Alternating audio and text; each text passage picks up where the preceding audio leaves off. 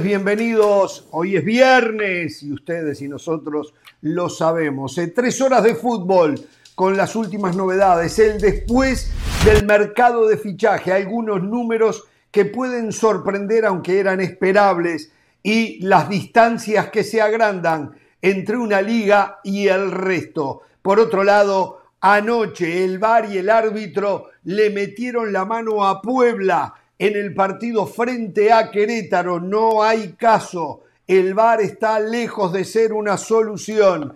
Esto, atención, eh, Cristiano Ronaldo todavía tiene una rendija abierta para poder jugar Champions League. Manolo Lapuente dice no gustarle el Tata, fundamentalmente por no ser mexicano.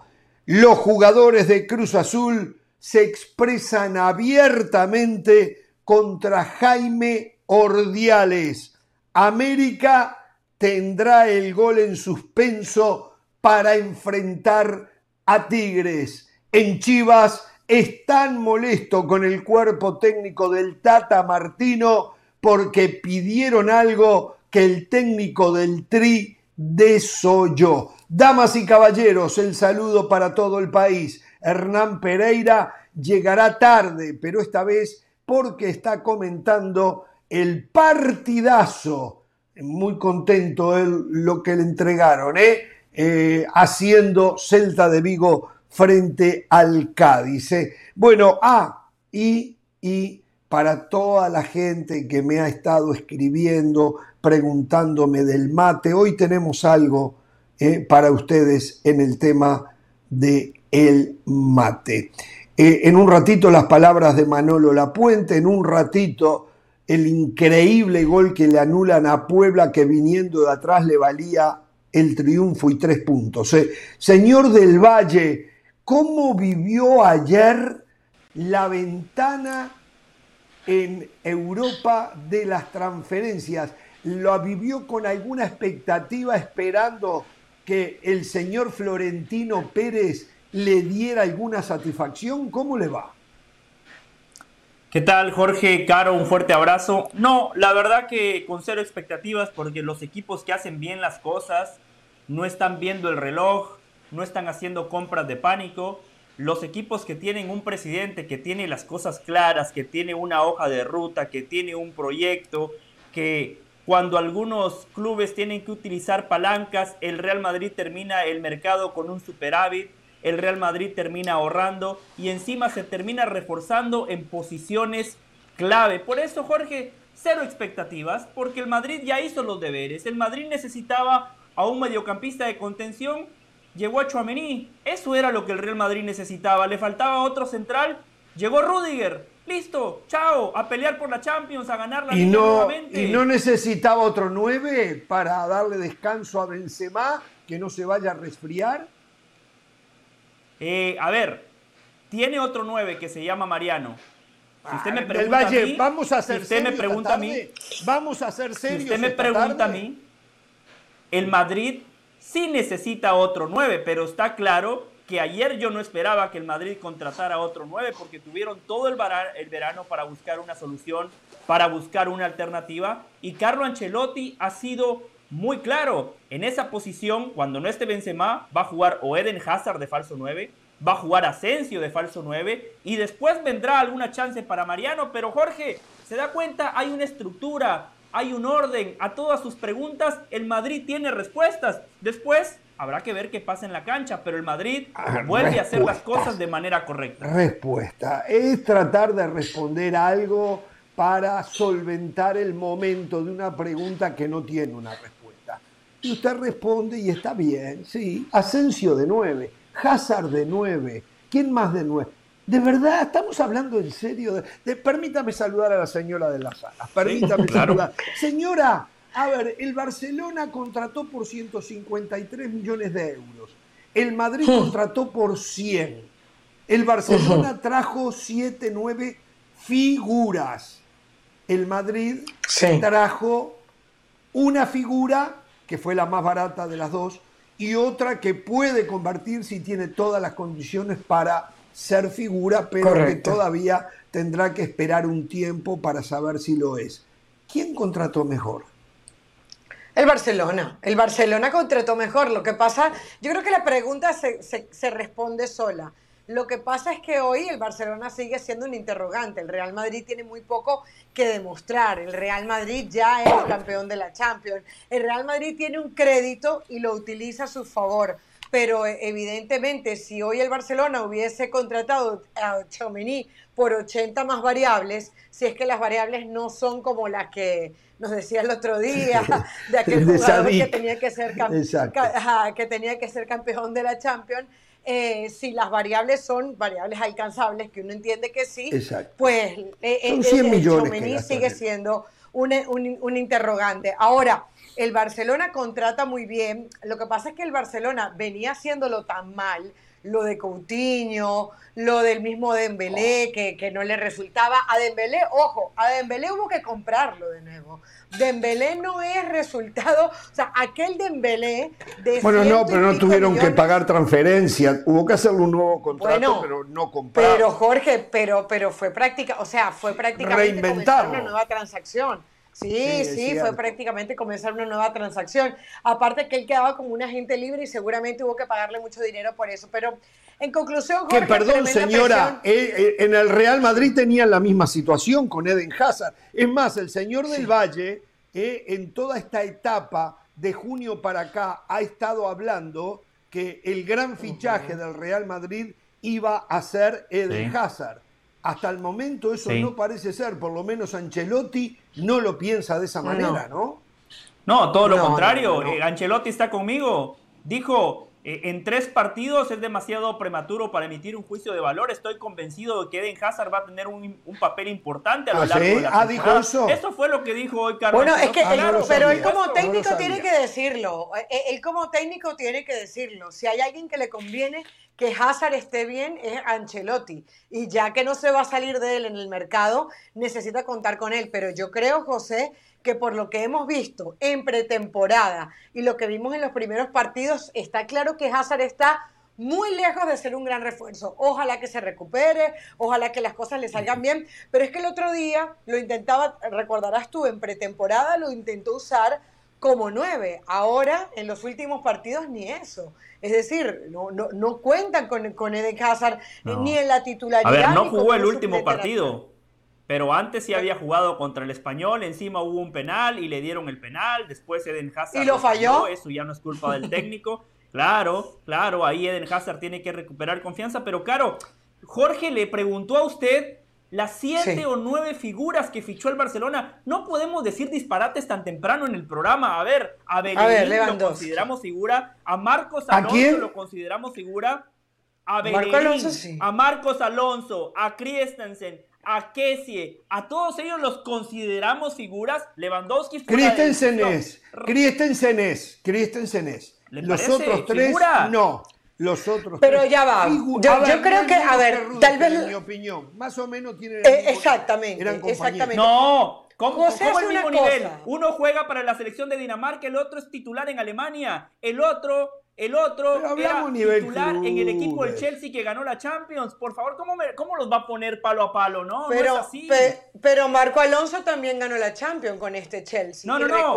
pero aparte Christensen, Christensen es para el segundo equipo de Christensen es para el segundo equipo de Barcelona del Valle, ¿eh? no es para el primero. Acuérdese y Rudiger también. Para el primero, es también.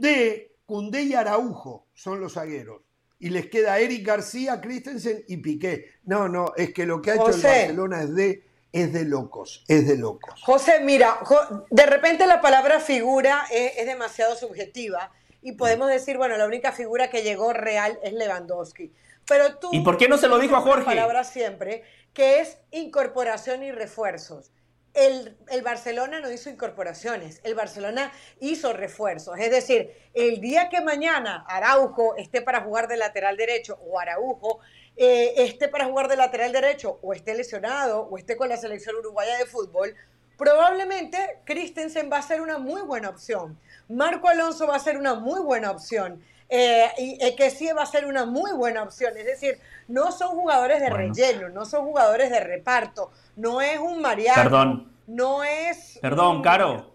dígalo. Caro, Caro, perdóneme, pero sí lo son. A ver, eh, Marcos Alonso no va a ser titular. Christensen hoy no es titular. Kessie no es titular. Bellerín no va a ser titular. Pero claro son que jugadores... son futbolistas. No, no, Bellerín yo creo que sí. No, no, no, Bellerín creo que va a terminar siendo titular si anda bien. Si anda bien, Bellerín termina siendo titular. Pero a ti te parece que un buen suplente es un jugador de relleno, porque desde ahí tendríamos que comenzar.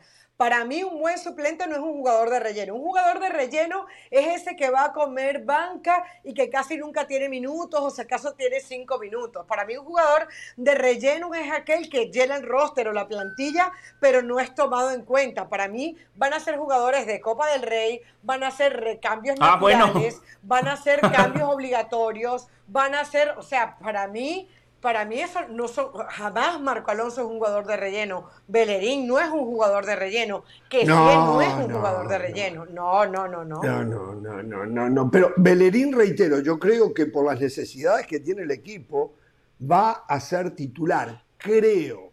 creo. Y si no es titular, porque no van a haber titularazos. El Madrid tiene titularazos. Eh, pero el Barcelona tiene tanta opción ahí atrás que va a haber mucha rotación en el fondo. O sea, no porque no pueda ser titular un determinado jugador, sino porque tiene tantas opciones que vamos a ver mucha rotación. En cuanto al negocio, en cuanto al negocio, 153 eh, millones de euros gastó Barcelona, pero tiene un saldo negativo de 115 millones de euros. Algo que normalmente es lógico. Un jugador que llegó al Barcelona por 10, yo creo que nunca más se le va a sacar 10. Lo mismo pasa con el Real Madrid. Le van a sacar 5, 6, 7. Siempre va a haber pérdida. ¿Perdón? Depende. Depende. A ver. No, lo escucho. Eh, Casemiro llegó por 6 y fue vendido por 70. Bueno, a eso iba. Una, ya le dije, ¿eh? una suerte como la suerte que normalmente acompaña al Real Madrid. Esas cosas no son normales. También lo de Anthony en el Ajax, que fue más negocio todavía que Casemiro, ¿eh? llegó creo que por algo de 20 y lo vendieron en, en 100. Entonces, Pero no, es un parámetro no fue eso. No, ¿eh? no fue más negocio porque Casemiro dejó 18 títulos en la vitrina. Casemiro se va eh, no, no, formado una de las mejores medias canchas en la historia del fútbol y en la historia del Real Madrid. ¿Cómo que no? ¿Cómo me vas a comparar a Anthony con Casemiro? Por no, favor, pero yo no le estoy comparando. recién inicia, lleva por dos disparates. No eh, se le voy a contar dos disparates a lo largo del programa, lleva dos y esto recién inició. O sea, Ah, no, ah, más allá de que la cara lo disimule, usted está jugando al estúpido del Valle. Usted está jugando al estúpido del Valle. por favor, no es estúpido. Usted no mastica vidrio. ¿eh? Usted sabe lo que yo le estoy diciendo. No me caliente tan temprano en el programa, ¿eh? porque usted se imagina lo que es llegar a la segunda hora donde yo ya va a estar Pereira y yo ya llego caliente. Por favor, le pido compasión por mí del Valle le pido compasión. Por favor, o sea, eh, claro que en lo deportivo no hay una comparación entre Casemiro y Anthony. Nunca fue mi intención compararlos deportivamente. Yo hablo de plata en este momento únicamente. El mayor negocio que se hizo en esta ventana fue la contratación o la venta del Ajax al Manchester United de Anthony. Segundo, lo de Casemiro. Sí, esta vez Florentino Pérez quedó en segundo lugar, pero tiene todo el mérito del mundo. Yo sigo con el aplauso. Pero, pero lo de Casemiro, lo de Casemiro está ahí cabeza a cabeza con Anthony Jorge, porque sobre todo por la edad de Casemiro. O sea, la edad de Casemiro también, ¿quién pretende sacarle esa cantidad de plata? A, ver, pero seamos claros, ¿eh? Seamos claros. Florentino no dijo, voy a ir al mercado y voy a vender a Casemiro, voy a ser el mejor. Por eso, más suerte todavía.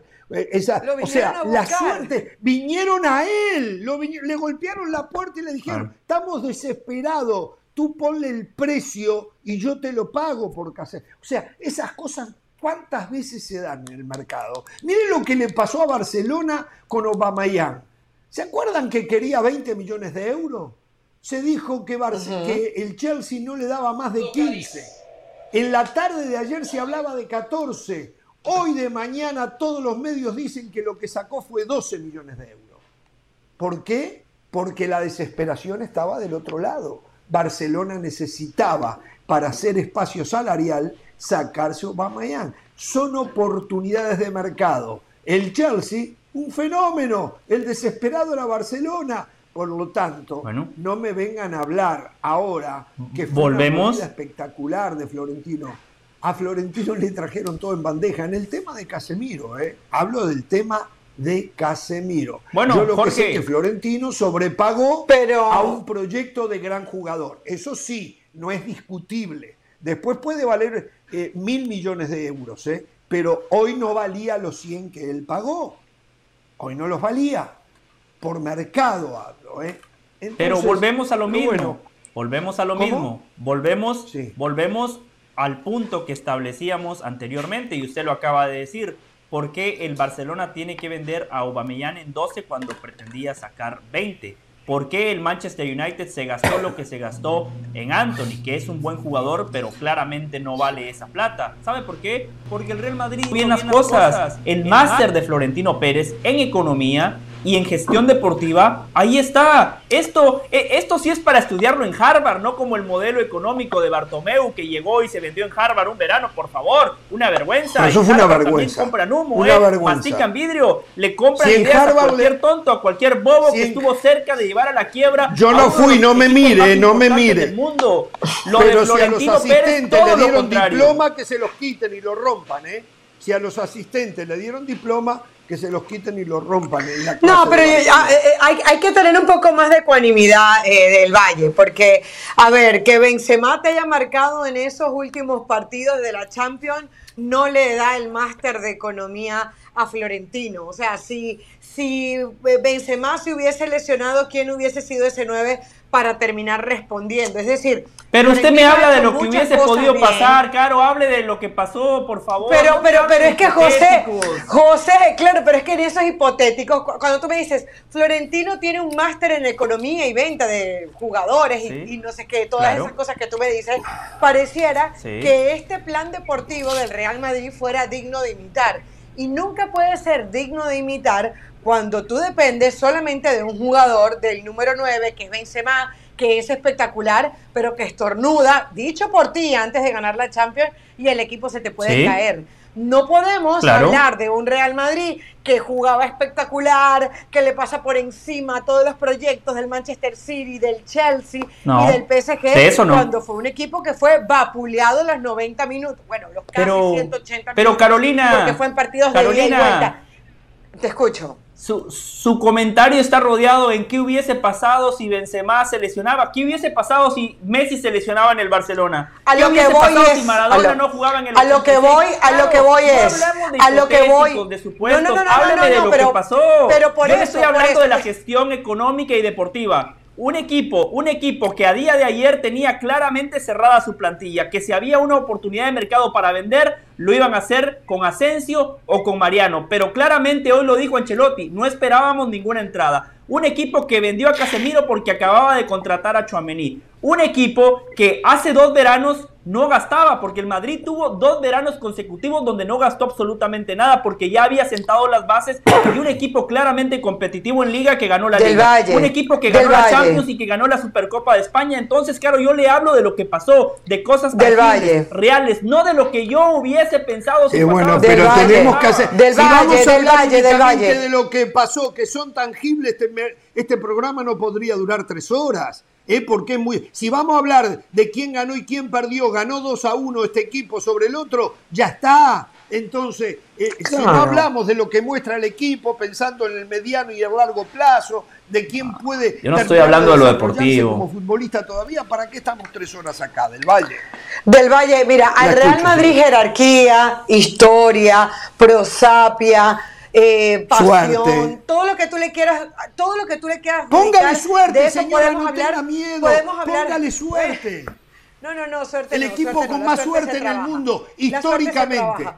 Eh, escúchame Ah, sí, se entrena. Todas esas cosas que tú le quieras poner como máster te lo, te lo compro. Mercadeo, historia, como potencia en la marca, pero cuando hablemos de Florentino, el negociador, el gestor deportivo, no me lo quieras vender como un máster. Un máster es algo que tú debes seguir, es un plan a tantos años que tú sigues y que luego te gradúas y siguiendo más o menos esa metodología puedes tener resultados más o menos parecidos este Real Madrid de, de, Florentino no es para imitar. Este Real Madrid, tú le puedes poner, voy de nuevo, pon a los niños el último video, pon cómo se defiende en los últimos minutos, pon cómo se ataca en los últimos minutos. A ver, desde lo futbolístico no hay nada para Póngale cómo, cómo se llega a mercado. Pero, pero no me digas que esto es un máster para contratar jugadores y para planificación deportiva, porque no lo es.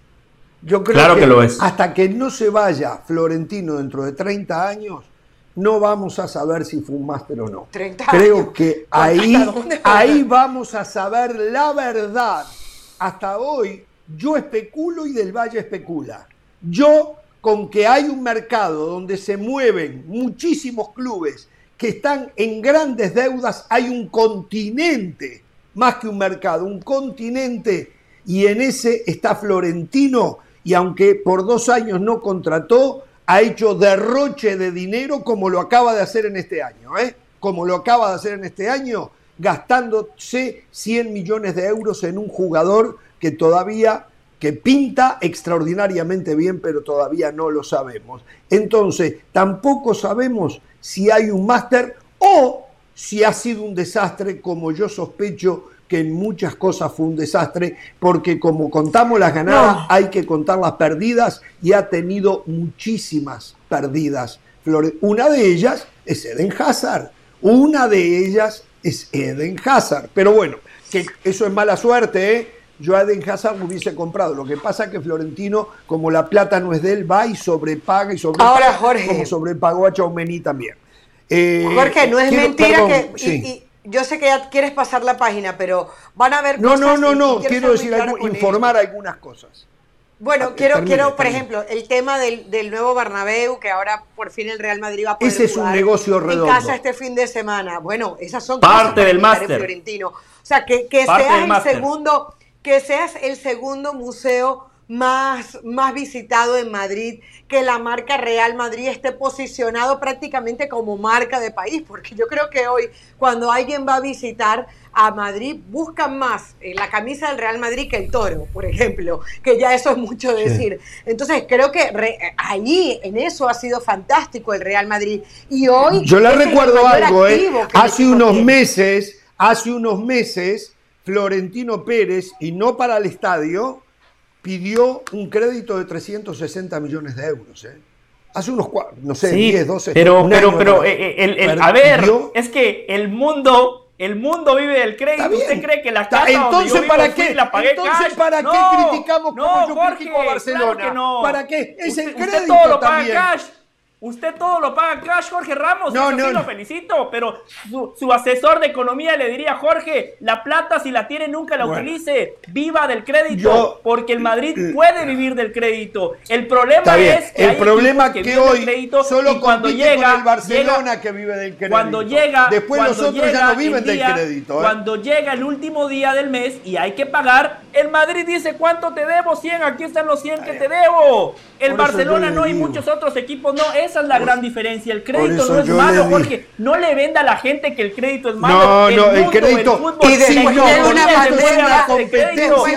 pandemia, me llama la atención el comentario. Usted vive en Estados Unidos, el país del crédito. Vivimos en el país del crédito, Jorge Ramos. Hoy el Real Madrid compite. París Saint Germain no pide crédito. Manchester City no, pide crédito. Claro Chelsea no, no, pide crédito. Claro. Y Manchester United no pide crédito. Se viene Newcastle, no pide crédito. Bayern Múnich no pide crédito. ¿Sabe quién pide crédito? Es correcto. O sea, van a empezar a jugar por la liga. Pero, pero Jorge, Jorge, Jorge, exactamente ese es mi punto. ¿Por qué el Madrid pide crédito? Porque como usted los llama, no tienen al hijo de la pavota. Por eso el Real Madrid necesita vivir del crédito. El problema es cuando no ¿Hasta lo pueda pagar. Y el Madrid a día de hoy lo puede pagar sin ningún problema. No, sí, sí, por ahora sí. Se da cuenta que usted da las respuestas, se da cuenta que usted nada más discute por discutir cuando usted claramente ha explicado el porqué. Justamente eso. ¿Y sabe cuál es la diferencia? la diferencia con el Paris Saint Germain y el City y otros. La Champions, Jorge, el, Madrid tiene 14. 14 en las vitrinas. Eh, no, no, tiene 9, tiene 9. Acá no, no, en las vitrinas tiene 14. Tiene 9. En las vitrinas tiene, 14. Ah, está bien, sí, y se las reconoció la UEFA, aunque no son verdaderas, pero bueno, son imitaciones. Pero, a ver, ya volveremos a hablar del tema. Algunos números, algunos números. Eh, nos hace llegar Moisés Llorens. La Premier League gastó 2.237 millones de euros. La Serie A gastó, es la segunda, ¿eh? 749 millones de euros. La Ligón, sí, la que algunos acá llaman la Liga del Granjero y después van y le pagan 100 millones por un proyecto de muy buen jugador. Es la tercera, la Ligón.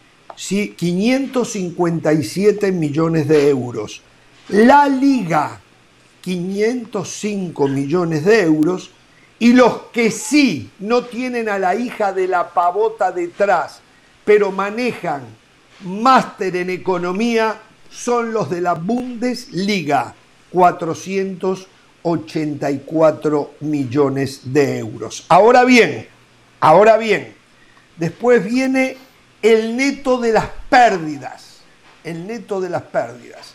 La que más perdió fue la Premier League, más de un millón, más de un billón 330 millones de euros. Perdieron. Perdieron. Es que cuando usted se pone a analizar rápidamente qué jugador de la Premier League pasó a cualquier otro equipo en este caso, de otras ligas. Sí. A ver, ¿a quién vendieron? En, este caso no es que hayan perdido. A ver, no es que hayan perdido están dinero. En negativo, están el número es gastaron más de lo que ingresaron están en negativo. Claro, pero es. producto, sí, es producto del dinero que hay en Inglaterra. Son hoy equipos que invierten y que compran. Correcto. La liga es la segunda, un negativo de 64 millones de euros. La Serie A, que ya es la segunda en compras, perdió 9 millones de euros. Ah, no, no. ¿Nueve? primero, en no, es la que menos perdió. La Ligue 1 perdió 41, o sea, ah no, está, perdón, perdón, perdón, estoy viendo mal. La Serie A ganó en salidas y entradas 9 millones de euros. Ah. La Ligue 1 ganó 41 millones de euros. Y la Bundesliga, que eso sí hacen máster de economía, ganaron 45 millones de euros perdió cantidades industriales. La Premier League, que le sale el dinero por las orejas, Pero... y la Liga, que cada vez está más lejos. Es más, hoy Carleto Ancelotti dijo, cada vez es mayor la diferencia entre la Premier League y nosotros. Es la mejor liga, hoy lo dijo el técnico del Real Madrid, ¿eh? que es la mejor liga del mundo. Sí. No lo dice Pero antes de meternos en ese tema y lo desacreditan, ¿no verdad? A Jorge Ramos lo desacreditan, pero Jorge Ramos dijo muchas cosas que después vino Florentino Pérez y las dijo. Ahí tuvieron que meterse la lengua adentro de la boca. Eh, muchas más, los otros días Totti lo que dijo en cuanto al clientismo, eh, también la lengüita dentro de la boca. Ahora Carlo Ancelotti les dice, digo, y en esto no me doy mucho crédito, eh, porque lastima la vista ver las diferencias entre la Premier y la Liga. Lastima la vista. Quien opine diferente ve el fútbol de espalda y sin ojos. ¿Eh? Así que hoy Carlos Ancelotti dijo esto, ¿no? Así que bueno, a ver. Yo le quería decir algo. Le quería decir algo. para, Para, para poner las cosas en contexto y en perspectiva. Estos números que acaban de dar Jorge Ramos no nos tienen que sorprender. Es como que si hablamos de las ligas de América, Uruguay sería la Bundesliga. ¿Por qué? Porque es una liga que exporta, no es una liga que compra. La liga mexicana, el Brasileirao sería, la Premier. Lo que, sería la Uruguay. Bueno, Perfecto, sería la Liga de Francia. Argentina sería una segunda Liga de Francia también. Brasil, que hoy compra. México, que hoy compra. Sería la Premier. Aquí no hay ni buenos y malos. Son ligas distintas. Hay ligas que se caracterizan por exportar. Hay ligas que históricamente se han caracterizado por vender. Y hay ligas que compran. La Premier es lo que es porque tiene a los mejores futbolistas del planeta. Para garantizar ese espectáculo que menciona Jorge, con el cual yo coincido plenamente, eh, hay que generar ese espectáculo a base de grandes futbolistas y mejor aún, lo que ha hecho la Premier, a base de grandes entrenadores. Es que hoy la Premier no nada más tiene a los mejores futbolistas, mejor dicho, todavía no tiene a los mejores futbolistas, pero sí tiene a los mejores entrenadores. En Inglaterra han dejado ese estilo británico de lado. Hoy apuestan por los Guardiola, por los Jürgen Klopp, en su momento por los Mauricio Pochettino, por los Marcelo Bielsa. Eric Ten Hag acaba de llegar al Manchester United no por lo que ganó en Holanda, sino por cómo jugaba el Ajax de Eric Ten Hag. Hoy se apuesta a otra cosa. Entonces, Jorge, esos números nada más hay que ponerlos en contexto. Aquí no se trata de decir, oh, muy mal la Premier o muy bien la Liga 1 de Francia. Viven realidades distintas. no, pero, pero, pero yo sí creo que, por ejemplo, fíjate tú. una suerte bárbara de nuevo, ¿no? El gran fracaso de esta ventana fue el Real Madrid. Hacía un año que. ¿Por qué? Absolutamente convencieron al mundo de que Mbappé iba a jugar allí. Si Mbappé hubiese jugado allí, acuérdense que le ofrecieron 180 millones de euros solo para que lo liberaran a Mbappé. 180, no, lo que hubiese gastado el Real Madrid. Eso fue el año pasado, ¿eh? Eso fue el verano pasado, no este. Eso fue el verano pasado. Los 180 fueron el verano pasado cuando Mbappé le quedaba un año de contrato. Usted me dice que no ofrecieron ahora, ¿cuánto fue ahora? ¿179? Ahora le ofrecieron. ahora le ofrecieron. Jorge, la oferta, no, Jorge, la oferta de 180 millones de euros fue el verano pasado. Cuando Mbappé había dicho sí, voy al Real Madrid, ahí el Madrid hizo la oferta, una oferta que usted criticó porque usted decía, ¿para qué van a dar 180 millones de euros si el próximo verano llega gratis? ¿Qué le ofrecieron este verano? Jorge, Jorge, porque en el fútbol no hay certezas. Le decíamos, el Madrid ofrece eso porque puede ser que el futbolista cambie de opinión. ¿Y qué pasó? Mbappé cambió de opinión o lo hicieron cambiar de opinión por los motivos que sea. Por eso muchas veces hay equipos como el Real Madrid que tienen que pagar eso o ofrecer eso por Mbappé, como lo pagaron en su momento por Courtois, como lo pagaron por Hazard. Por eso, Jorge, para evitar lo que pasó con Mbappé. Pero Jorge, yo creo que, a ver, es verdad que fue una decepción. Hasta que Jorge, dijo que no. ¿Cuánto fue? ¿Cuánto, fue del Valle? ¿Cuánto fue qué? Es que no entiendo. Lo que pasa es que, a ver, se supone que tienen que haber ofrecido algo de plata, por más que fuera gente libre, tenían que haber ofrecido algo de plata para que hubiese llegado pero, a ahora. Pero yo, a esa, ver, esa es la pregunta. Ustedes me dicen a mí que el Real Madrid no le ofreció millones y millones de dólares. Ahora evidentemente hubo una, junio, pero al, Paris Saint Germain no. Seguramente sí, pero no 180.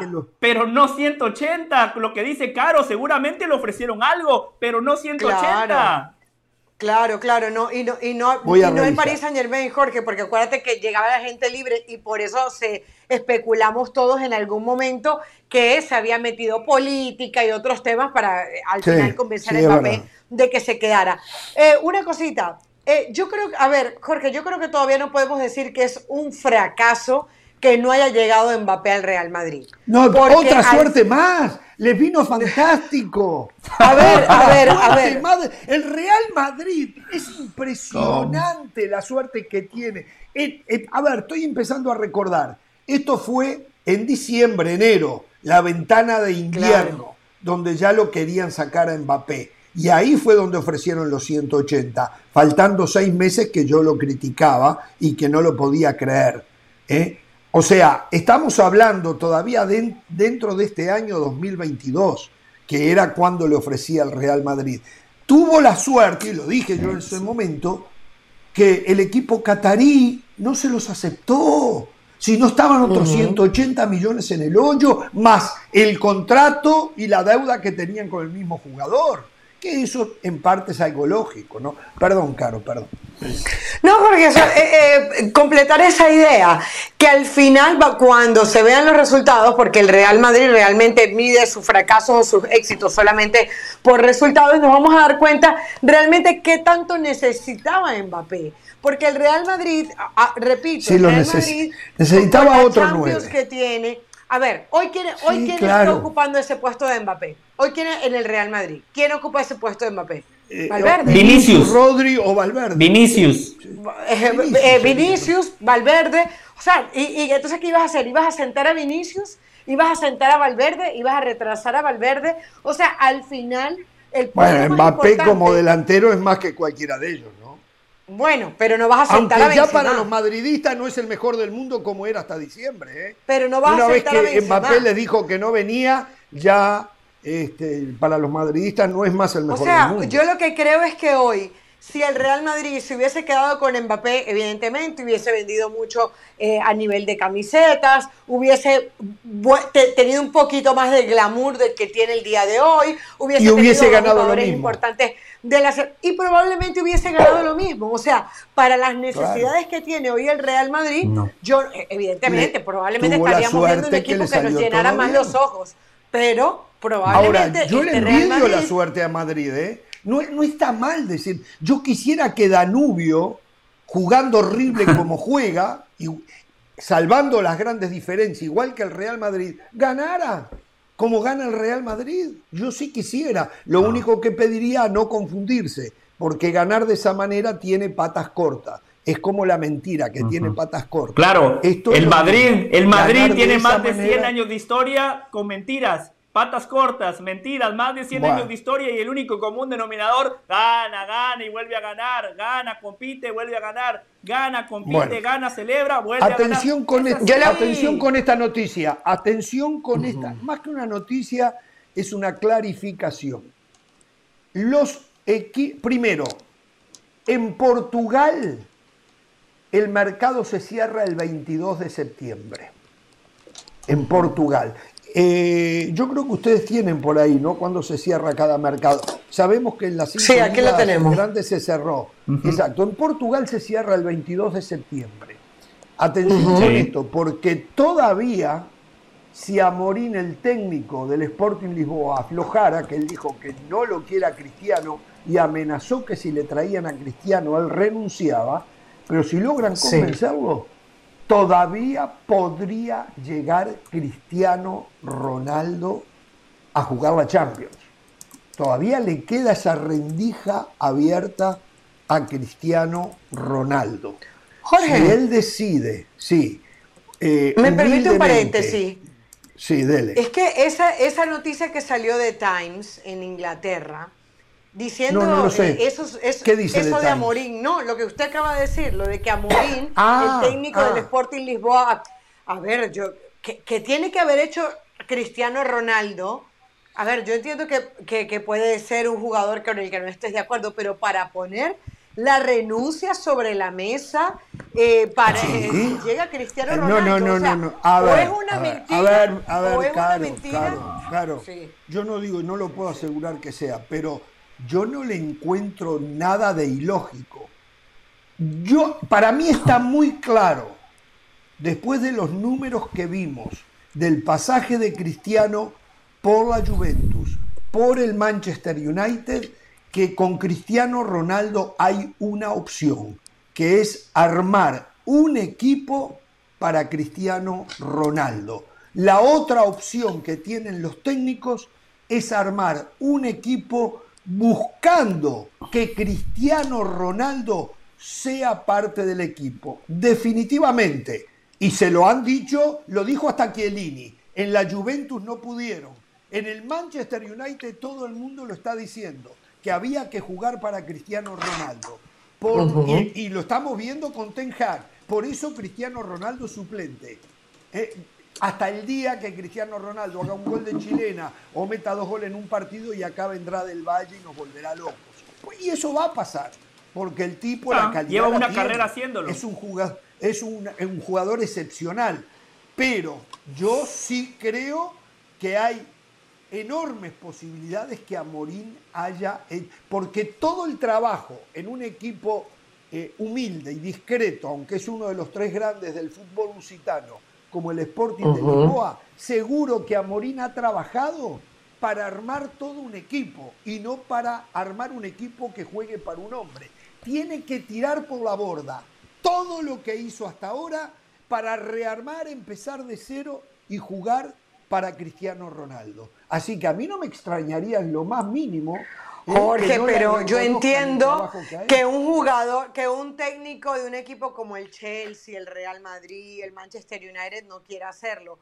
Pero cuando estamos hablando del que se supone que es el ídolo de un país, cuando estamos hablando que va a volver al Sporting Lisboa, los jugadores, Francisco Trincao, Edwards, Morita, Ugarte, Santos, ese fue el equipo que le ganó 2 a 0 al Estoril eh, en la primera liga. Estaba viendo algunos de, los, de las alineaciones ya va, parece, es que pareciera que estuviéramos trayendo a un jugador que, que, que, que, se retiró y que volvió. Se está o sea, le estamos dando un, jugador... a Cristiano Ronaldo como, como marcó 13 goles en la Premier League. Perfecto, en la Juventus marcó perfecto, goles pero el ya le mostramos los ¿Cómo 13? ¿Cómo 13? 18.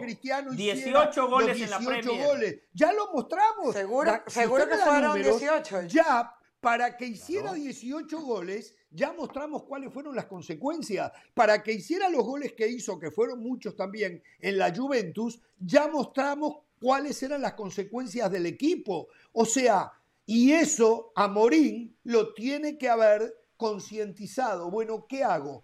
Acepto y tiro todo por la borda. El trabajo que he hecho yo con este equipo, me reinvento para jugar para Cristiano Ronaldo? 18 goles, tienes razón, 3 de penal. Sí, sí, sí. Como siempre, Caro, Caro, por supuesto, lo que pasa es que la entiendo, Caro, la entiendo. Yo estoy del lado de la verdad, pero entiendo su duda, ¿no? Porque después de todo lo que usted escucha tarde a tarde, Cristiano Ronaldo está acabado, se debería de retirar. No, yo nunca dije eso. Yo nunca dije eso. Yo no, no es el mismo. O sea, Jorge, escucha esto, Jorge. Y quería decirle dos cosas. Perdón, Caro, dos cosas breves, como solo para, para instruir a la gente.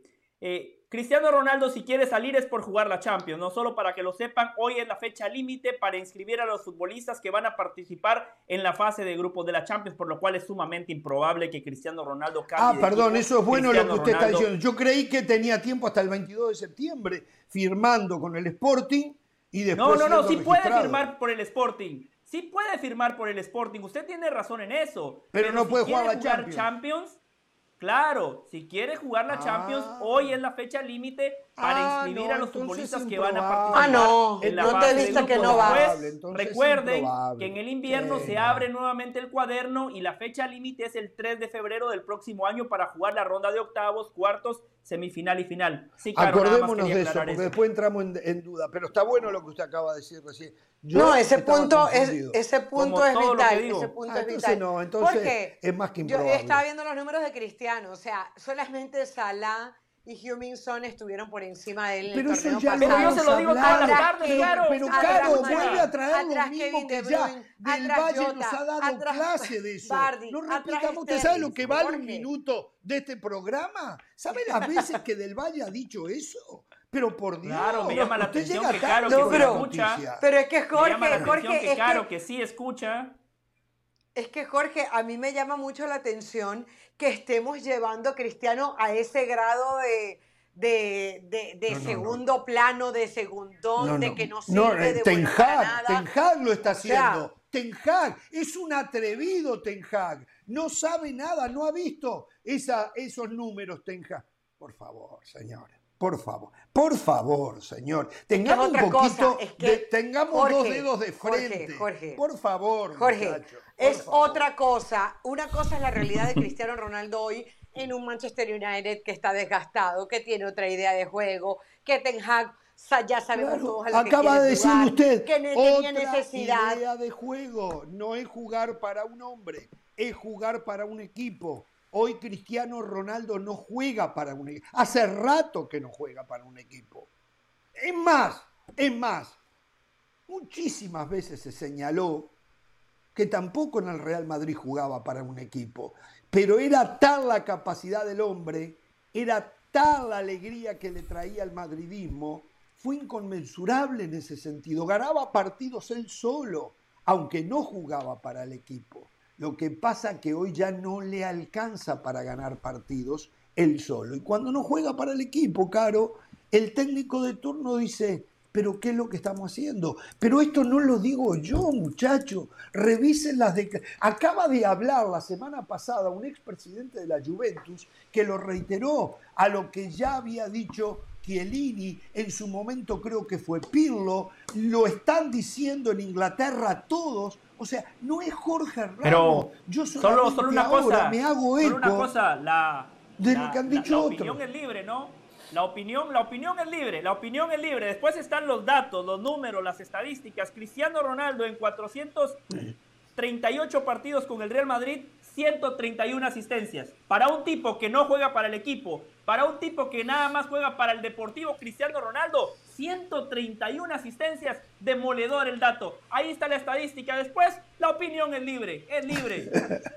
Señores, y nunca puse en tela de juicio ni nunca lo pondré, es de los más grandes jugadores que mis ojos jamás hayan visto. No está en los primeros tres, no está en los primeros cinco, pero sí está en los primeros diez. Eso sin ah. ningún lugar a dudas. ¿eh? Bueno, em, qué buena la aclaración que hizo del Valle en cuanto a lo de la Champions, que si no están registradas, por eso, por eso Barcelona tenía que registrar hoy a Marco a Marcos Alonso.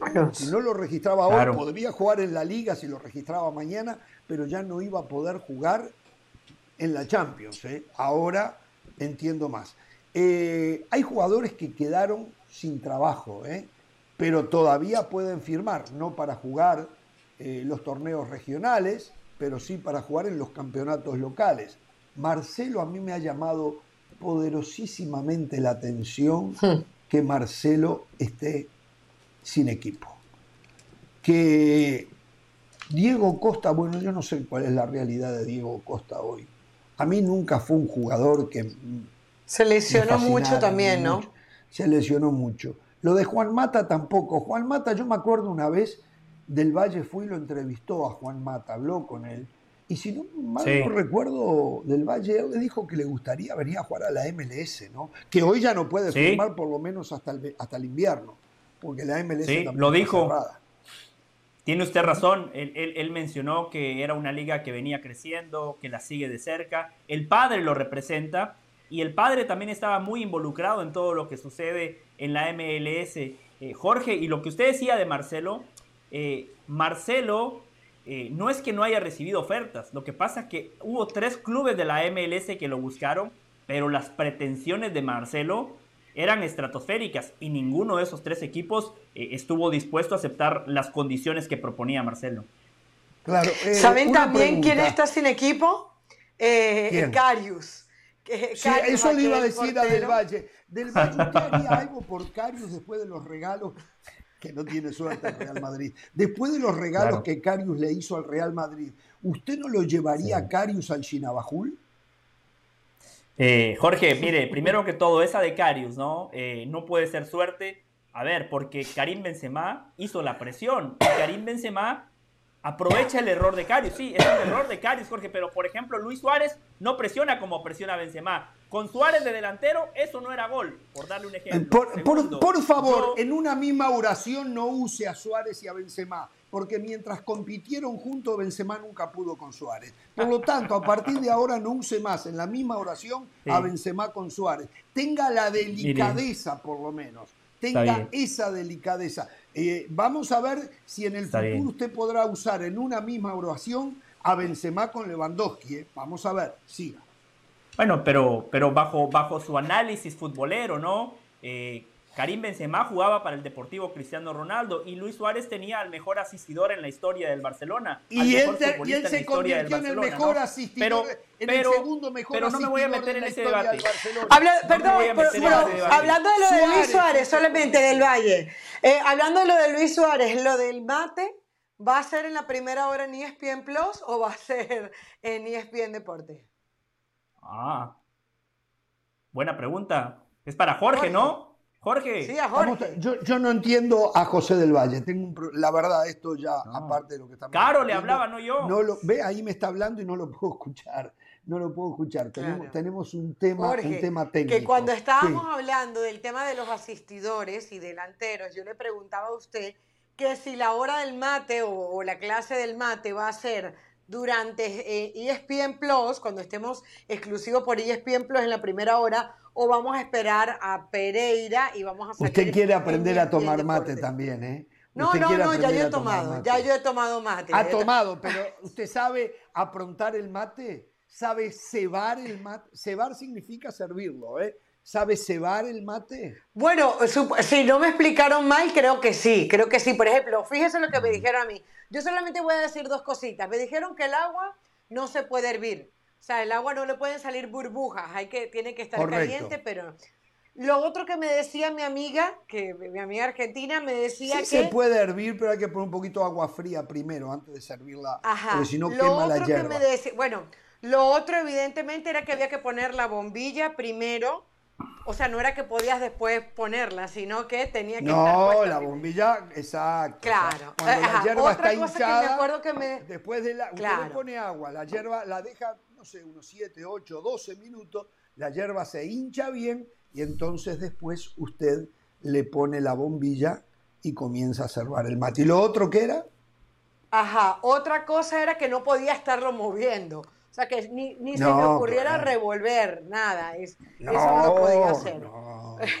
bueno, para los mortales que no tomamos mate. Bueno, a José del Valle yo le enseñé a comer carne jugosa. Eh, un día de esto le voy a enseñar a preparar el mate a Del Valle. Un día de esto para que por un momento se sienta Messi, se sienta Suárez, se siente a Cavani, se sienta un, un ganador de verdad. Mire, esa es otra manera de sentirse ganador. ¿Eh? Usted se abrazó al Real Madrid para sentirse ganador. Si toma mate, se va a sentir ganador porque los que tomamos mate somos ganadores sin abrazarnos a nadie más, ¿eh? nosotros solo somos ganadores. ¿Sabe que sí, sí, sí me, me, ilusiona? A ver si me escuchan ahí, Jorge Caro. Sí, lo escucho. Sí, me ilusiona. Me ilusiona ver cómo se hace el mate. Eh, es algo muy bueno, puede ser algo muy didáctico. Yo tengo una gran anécdota, hablando de ganadores, ¿no? En el 2009, cuando Uruguay se preparaba para enfrentar a Costa Rica en el repechaje rumbo al Mundial de 2010, eh, yo estuve ahí Guatemala. en Guatemala.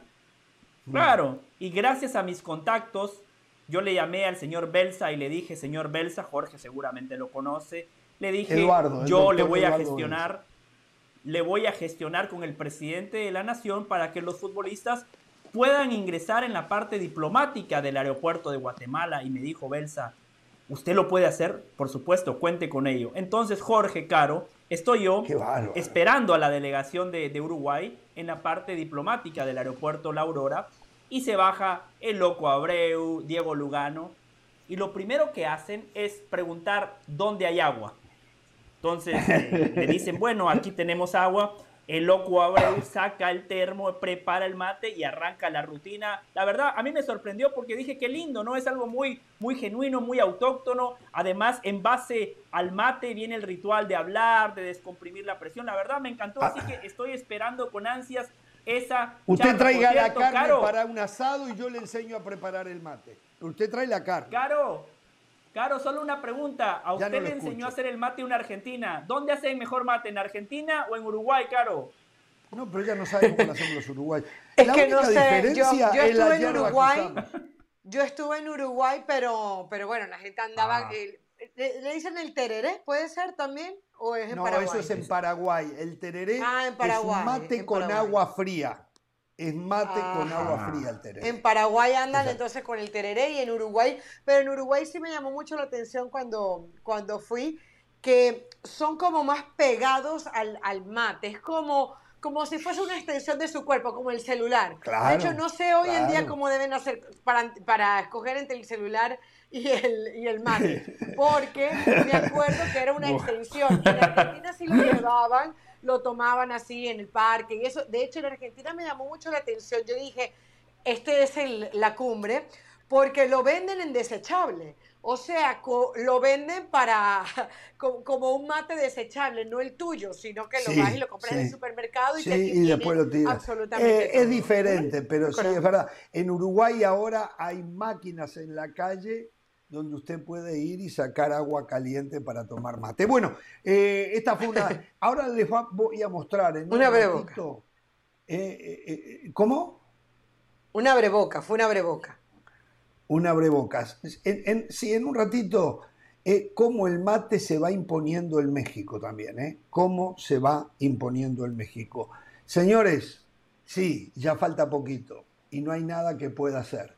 Ya va a venir Pereira, ¿eh? porque acaba de comentar el partido donde el Celta de Vigo goleó al Cádiz. Lo último que había mm. visto iba 3 a 0, terminó Así 3 terminó. A 0 Exactamente, con goles de Iago Aspas. ¿Cómo hace goles este muchacho? Eh? Y Oscar había hecho el segundo. Lo de Iago Aspas, eh, ¿está en la selección Iago Aspas de, España? Yo creo que sí, ¿no? Que él y, Ferran Torres. Yo creo que sí, yo creo que sí, evidentemente no. Sí, sí, pero no. Creo que no es titular. Pero no, creo que no es titular. No, no, no, es increíble. Pero a ver, y me llama la atención porque cuando yo repaso las opciones de delantero que tiene España, de centro delantero, Iago Aspa, Ferran Torres, que ya Morata, estamos viendo, aunque. Morata. Morata es lo mejorcito que tiene hoy, ¿no? Por lo que está rindiendo en el, Atlético Madrid, ¿no? Este, por eso yo digo, España juega el fútbol que a mí me gusta. Me parece que le falta más jugadores de jerarquía. ¿no? Hablando de eso, muchachos, de Morata, del Atlético de Madrid, hay un tema que está agarrando fuerza. El Atlético le está haciendo una tremenda trampa al Barcelona con el tema Griezmann. Hay un acuerdo en el préstamo de Griezmann de Barcelona al Atlético de Madrid que si, el si Griezmann juega en el Atlético de Madrid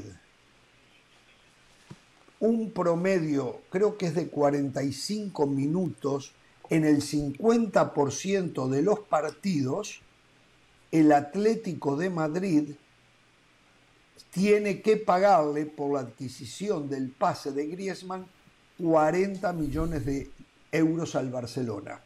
Hoy habló mm. en conferencia de prensa el Cholo Simeone previo al partido de mañana, y le preguntaron, y el Cholo Simeone ya no la esquivó más, ¿eh?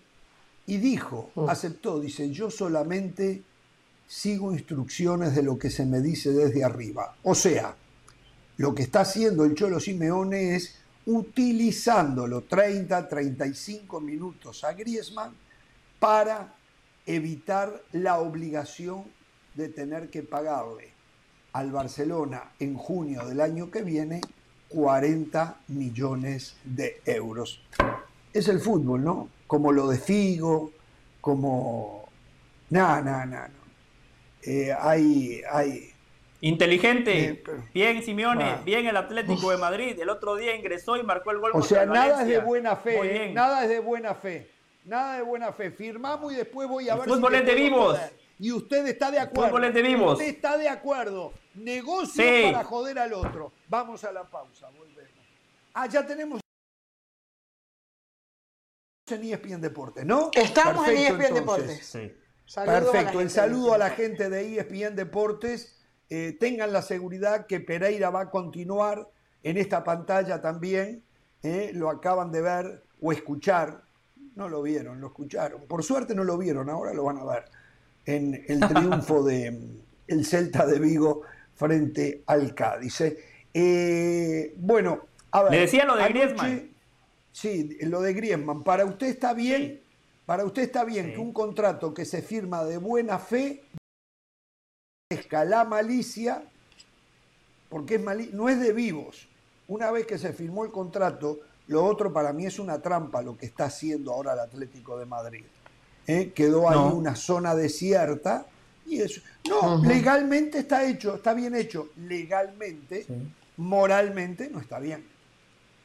Bueno, para mí, para mí no puede ser considerado trampa bajo ningún parámetro porque fue un acuerdo firmado por todas las partes, por el Barcelona, por el Atlético de Madrid y también trampa por moral, Griezmann. Trampa moral.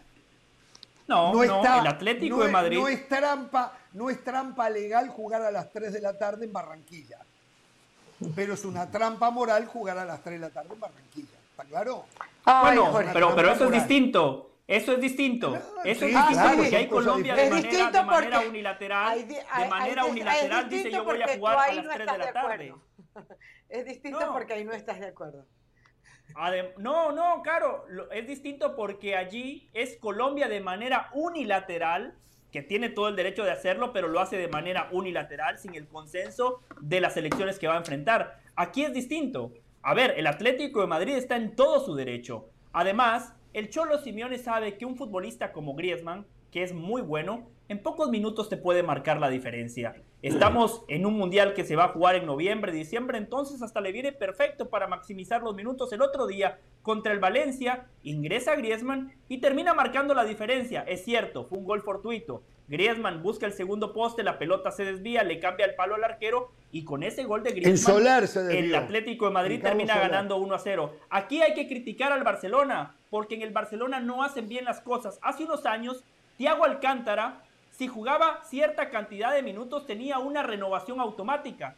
No se dieron cuenta, se les escapó la tortuga y Thiago Alcántara, una de las joyas de la Masía, fichó gratis por el Bayern Múnich. Gratis, ¿por qué? Porque Jorge, los directivos tienen que estar al pendiente de todos esos pequeños detalles, de la letra chica de los contratos. Yo valoro a Diego Pablo Simeone porque lo dijo hoy de manera tácita en la conferencia de prensa. Sí, lo dijo Yo clarísimo. Un hombre de club. Hoy al Atlético de Madrid le sirve que Griezmann juegue menos del 50% de los minutos porque eso significa un ahorro de 40 millones de euros y de manera paralela esto también le sirve como una medida de presión. Quizás el Barça dice, ¿sabes qué? 40 millones es una exageración, bajemos la cláusula a 10, 15, 20, no sé, pero el fútbol dentro y fuera de la cancha es de vivos, no de tontos.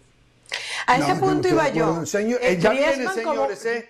Ya Sí, viene, Griezmann- ya viene, ya está, sí. Ya, ya viene, ya viene Hernán Pereira.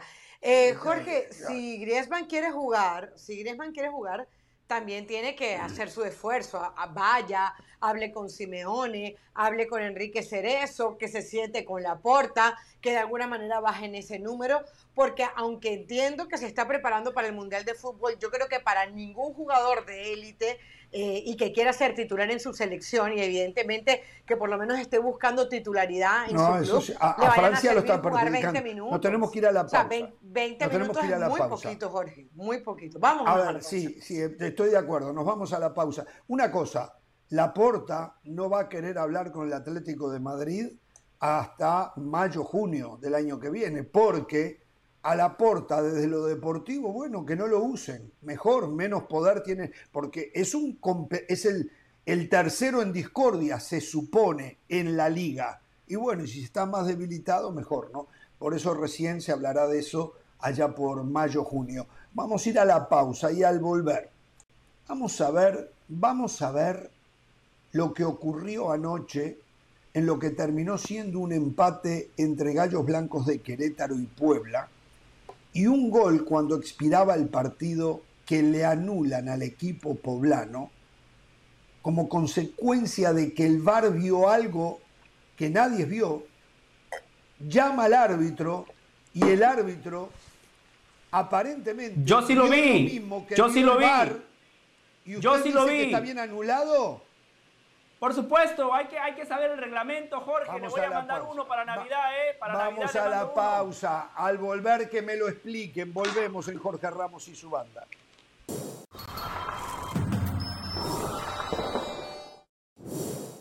La editorial del día es traída a ustedes por State Farm. Como un buen vecino, State Farm está ahí.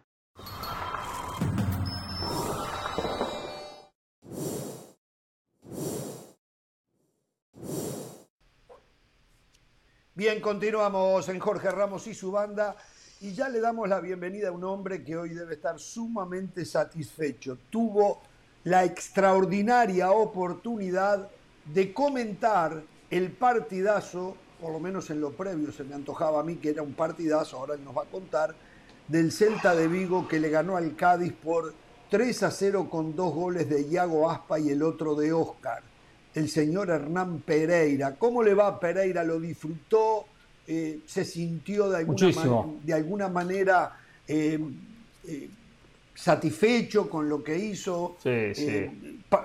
¿Salió el partidazo que yo suponía que iba a ser? Casi, casi fue un homenaje a usted entregarle ese partido. No tanto, no tanto. El partido tuvo 45 minutos que regalaron los dos equipos tirando la basura. ¿Ah, Realmente fue una. Sí, sí, sí, sí. Fue mm. diciendo: estos 45 minutos no, no me interesa jugarlo. El primer tiempo fue muy pobre en el nivel técnico, fue muy pobre en emociones. Eh, el Cádiz es un equipo muy limitado en esta liga, por algo va último. No ha marcado goles en el campeonato. Imagínense la realidad. Un equipo que venía anímicamente golpeado porque había perdido 4-0 ante el Atlético Bilbao pero bueno, uno esperaba, por supuesto, un renacer, una, una nueva oportunidad de demostrar y competir en la liga. El primer tiempo no arriesgó demasiado y el Celta no salió decidido, no salió a buscar el partido. El primer tiempo no hubo prácticamente situaciones. Eh, un, remate que, que Ledesma atajó en dos, en oportunidades tras un tiro de Oscar y nada más. La verdad que nada más, algún que otro centro. Ya segundo tiempo el partido cambió. Cambió porque Celta sabía que tenía que ir a buscarlo, sabía que tenía que tomar riesgos y ahí comenzamos a ver, por lo menos durante 30 minutos, el partido que uno esperaba, ese partidazo que esperábamos. Y lo vimos en 30 minutos. Ah. Que fue cuando el Celta buscó, intentó, Coudet puso un equipo más vertical, eh, eh, entró el noruego Larsen, que es la, la nueva contratación del, equipo del Celta, eh, Jorgen Larsen, 9, posicional, ganó bien arriba, le bajó la pelota bien a los compañeros, tuvo una pelota en el poste que casi factura el 2 a 0, Iago Aspas con mucho espacio, eh, con mucho espacio. La verdad es que Iago Aspas fue la figura del partido. A mí no me gusta ir con el goleador. No soy eso que. ¿Quién hizo el gol lo pongo la figura? Pero este Iago Aspas hace goles cualquier cantidad. ¿eh? Hace muchos goles. Eh, tiene 138 con la camiseta del Celta, marcó dos, es el goleador de la liga, es el goleador de la liga, ha marcado en todas las fechas, en todos los partidos marcó un gol para el Celta, en este caso dos, venía marcando uno por partido. Y bueno, con dos muy buenos zurdazos, una pega en Hernández y se desvió un poquito, eh, llevó al Celta a conseguir este 3 a 0, tres puntos importantes. Se dio cuenta el Celta que tenía que ganarlo y lo terminó ganando. le hago un par de preguntas, respuestas cortitas. Marchesín y Ledesma, dos porteros argentinos hoy. ¿Cómo los vio? Marchesín no tuvo trabajo. Ledesma, eh, poca culpa en los goles podría haber hecho un poquito más y no lo terminó haciendo. En una se equivocó y reaccionó bien, pero cinco puntos. Mm. El Choco Lozano y Brian Ocampo. El, eh, ah, bueno, son compañeros. El Choco, Brian Ocampo, los dos son compañeros en el Cádiz. Brian Ocampo debutaba. Debutaba, mostró algo de intervención en ataque por la banda, empezó por, por izquierda, alguna que otra jugada, pero muy poco. No terminó de pesar, no le acompañan sus, sus compañeros, el equipo. El Choco Lozano se perdió en el frente de ataque, jugó con un solo punta en el primer tiempo. El técnico se equivoca, tendría que haberle puesto un socio y, hizo delantero por delantero cuando perdía 1 a 0. Hizo el cambio Sergio González. Por lo tanto, no tuvo participación, no pesó, no tuvo una sola situación clara, no tuvo una sola en el partido. Y tampoco lo puede evaluar porque está para hacer goles. Pero si no le dan la pelota, muy difícil. Renato Tapia en el Celta, Alfonso Espino en el Cádiz. Renato Tapia me gustó, me gustó porque transportó mucho la pelota, jugó con los centrales, salías del fondo, llegó más, que, más de una oportunidad a, pisar el área contraria. Lo saca en el primer tiempo y lo saca más que todo porque puso un volante más ofensivo y desde ahí intentó otra idea, por eso terminó sacrificando al volante peruano. ¿Qué otro me preguntaba, aparte Renato? Espino, el lateral izquierdo del Cádiz, Espino, Alfonso. El Pino tuvo, tuvo problemas, muchísimos problemas en la marca. La mayoría de los goles nacieron por ese sector, porque por ahí atacó Coudet, por el costado derecho, y en el segundo tiempo tuvo muchos problemas. A veces con eh, los, el central que no le acompañaba, pero fue desbordado y tuvo, tuvo problemas y especialmente no, no terminó de cerrar bien en muchas situaciones. Todos los goles se, se originan en ese sector del campo de juego. ¿Jugó Augusto Solari? Jugó muy pocos minutos, en la recta final entró, no aportó nada. Y el estadounidense de la selección, de Greg Berharter, Luca de la Torre, ¿cómo anduvo? Entró cuando faltaban 10 minutos. El partido ya estaba decidido. En esos 10 minutos lo que hizo fue el Celta tener la pelota, aguantar el resultado, cuidarla. El Cádiz ya estaba anímicamente destrozado. por lo tanto no tuvo ninguna incidencia en el partido. Cometió una falta que fue amonestado, golpeando en el rostro a un rival, pero fue más por la inercia de la jugada que por una actitud de querer ser agresivo. Perfecto, entonces, bueno, señoras y señores, esto fue lo que pasó en el primer partido de la nueva jornada. ¿Qué, qué jornada fue esta? ¿La cuarta? La cuarta fecha, sí, la cuarta fecha. La cuarta fecha, la cuarta fecha. Bueno. Con buenos partidos, ¿eh? A, uh, muy buenos. partidos tiene. Todos por ESPN Se Plus. Todo, todo. Sevilla, Barcelona, usted, eh, Pereira? duelo de líderes. No, no, ¿Sí? yo ya cumplí. ¿Alguno? No, no, yo cumplí Ah, mi cuota cumplió. de Liga Española con, con Cádiz, exactamente, Cádiz Ah, bueno. Quería comentar el equipo del Chacho, Perfecto. quería comentar un equipo que está último, a ver si hablo, si hablo con Sergio. Igual mañana, Mañana, estoy con mañana Monterrey juega Mazatlán. Monterrey. Mañana Monterrey, transmito, Mazatlán. eh, comento Monterrey Mazatlán, sí.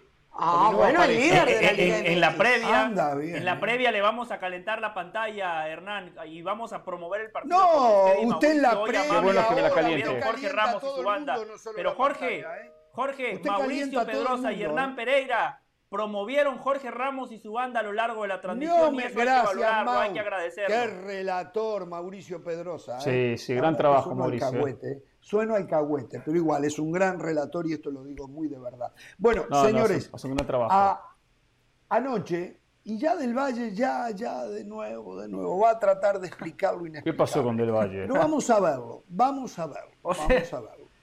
Anoche empataban uno a uno los equipos de Gallos Blancos de Querétaro y Puebla. Había arrancado ganando con gol de Nahuelpan de cabeza Gallos Blancos. Eh, después empató eh, Puebla. Estoy tratando de recordar quién. Altidor. hizo- Yo sí, Alti- Altidor. Ah, Altidor, una gran jugada, engancha para el medio, la cruza, deja parado a Aguerre, el portero de Gallos Blancos. Pero cuando iban algo así, 86, 87 minutos, había un tiro libre para Puebla de frente al arco de Gallos Blancos. Vamos a ver la jugada, vamos a ver lo que pasaba en ella. Ahí está la jugada, ahí está. Era gol de Araujo. Ahí va Araujo, el uruguayo, a gritarlo, se el- la verdad que el VAR ha destrozado la emoción del fútbol. Ahí está. Eh, la pelota se la come a Guerre, más allá que en primera instancia había saldo. Y el VAR llama al árbitro. Acá nos falta una toma porque en la especulación se decía que la pelota había pegado en el brazo de Altidor en el tiro libre. Hay una toma que no la tenemos acá, que anoche la vi, es clarísima, que no pega en el brazo de Altidor. Allí no sé por qué la cortaron ahí, pero yo vi una toma que es clarísima que no pega en el brazo de Altidor. Lo otro que se buscó fue en la segunda jugada que viene un centro al área. Había un jugador de Puebla que estaba en posición adelantada, que para mí es lo que marca, ¿eh? porque pone el, Sí. el brazo arriba. Parece. ¿eh? Para claro. mí es lo que marca. En posición adelantada. Nunca participa de la jugada. Nunca. El de la posición adelantada. Ahí lo ven. Ahí está. Nunca. Ni me vengan a decir que estaba tapándole la visión al arquero porque eso no lo compra nadie. ¿eh? Pero el árbitro, a instancias del VAR, anuló. Qué lindo que dejaran escuchar la plática, la conversación que tienen en el bar. Yo sigo sin entenderlo. Ramos Rizzo, el especialista de ESPN en arbitraje, se reía. Decía que no podía entender lo que le habían quitado a Puebla. Del Valle tiene una explicación. Primero le pregunto a, a Pereira y a De las Alas qué ven ustedes en esta jugada y después vamos a dejar a Del Valle para que explique lo inexplicable y que él se lo crea. Adelante, adelante, a ver. No, yo no vi nada. Yo no, yo no veo nada, no veo nada, no entiendo por qué anuló el gol. La verdad no. no- no Muero por nada. escuchar a Del Valle porque la verdad que no. La he visto un par de veces y no, no encuentro la explicación. El país quiere escucharme. Bueno, Bueno, está bien, lo escuchamos. Si Y el háblelo, te escuchar, entonces. complácelo. Me, me- me gustaría que por favor me pongan en pantalla porque si no después la gente dice, ah, los de Jorge Ramos y su banda están bien informados y la verdad es otra. José del Valle está bien informado. José del Valle está bien informado. Aquí hay que regirnos al reglamento. Cuando se va a cobrar un tiro libre, y esto cambió hace dos, tres años y la memoria no me falla, eh, antiguamente cuando eh, un equipo iba a ejecutar un tiro libre, como fue anoche en el caso de Puebla, había futbolistas de Puebla que se ponían al lado de la barrera. Y el reglamento cambió y se dijo, a partir de ahora tiene que haber un metro de distancia entre la barrera y los futbolistas del equipo que está atacando.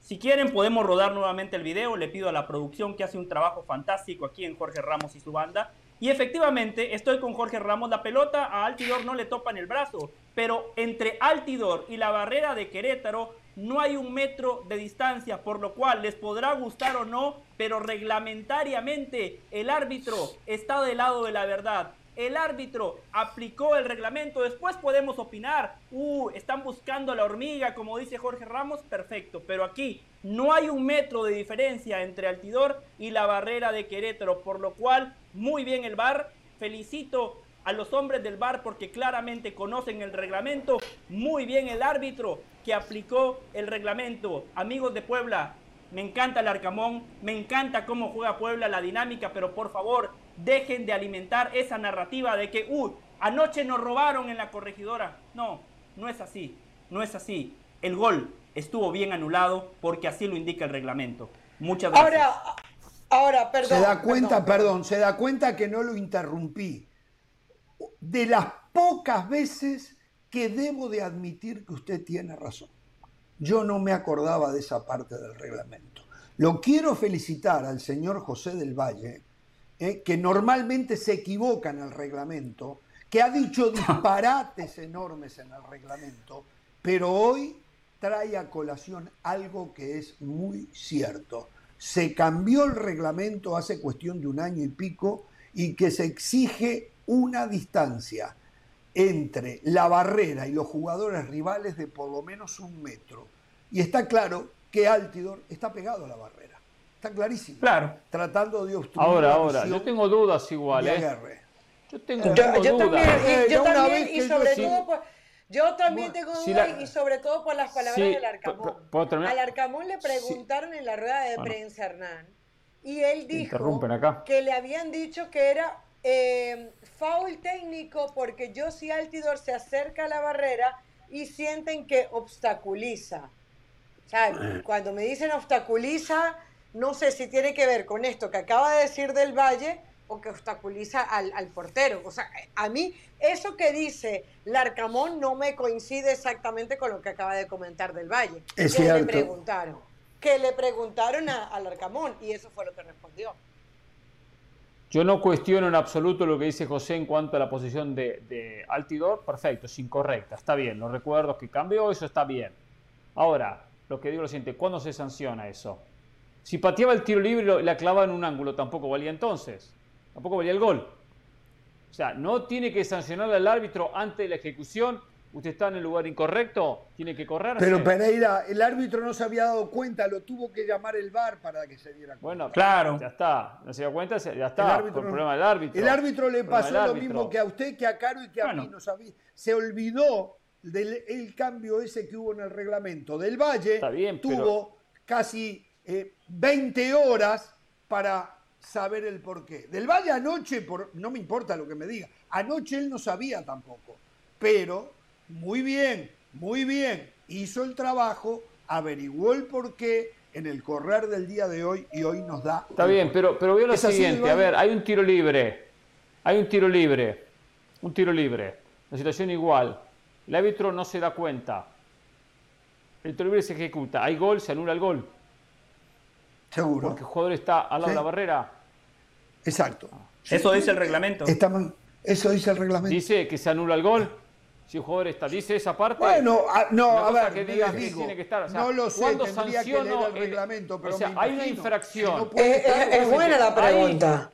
Hay, es como la distancia. Hay una infracción. Si, eh, si no sanciona la infracción, tiene que pasar la misma. Ya está, pasó. Hay una infracción del jugador de Puebla. Perfecto, Altidor por estar pegado a la barrera. Si no, como árbitro, no sanciona la infracción, ya está, el partido sigue. Ah, no, no, pero, la infracción pero para atrás. No, no, el partido sigue.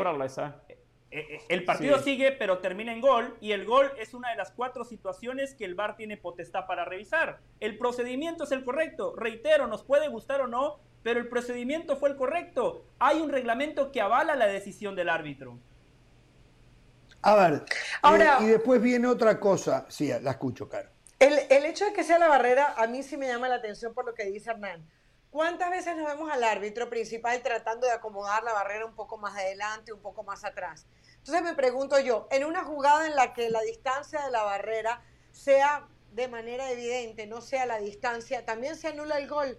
O sea, por, porque la jugada del gol es revisable por no, el No, ahí no. O sea, hasta dónde, el gol tiene, el gol... Pero se me parece mucho a lo de Altidor. El tema sí, tiene razón, Caro, claro. El, el, tema es que hay dos cosas en todo este tipo de jugadas. Una, lo que dice el reglamento, que fue lo que planteó Del Valle, y otra, el análisis del reglamento que nosotros en muchísimas oportunidades nos gustaría cambiar. ¿Por qué? Muy bien, Porque yo creo que el gol debe de tener prioridad por encima de las chiquiteces como esta. Porque al fin y al cabo, Altidor no, no tuvo absolutamente nada que ver en cómo se termina logrando el gol. Eh, eh, y por ejemplo, si el tiro libre hubiese pasado por encima del primer hombre de la barrera, Altidor estaba del otro lado, también se anulaba según el reglamento. Es que hay cosas en el reglamento, y lo he dicho hasta el cansancio, que no son congruentes, como aquello de que un defensor se barre, saca la pelota, pero si se lleva al rival, le marcan falta y tarjeta amarilla si el arquero sale a sacar una pelota, como lo he visto, y se lleva al rival adentro del área, el arquero es espectacular. O sea, no hay congruencia en una jugada igual, la decisión es diferente. El, el reglamento está repleto de lagunas que yo creo que nunca las van a solucionar. Vamos a la pausa, volvemos.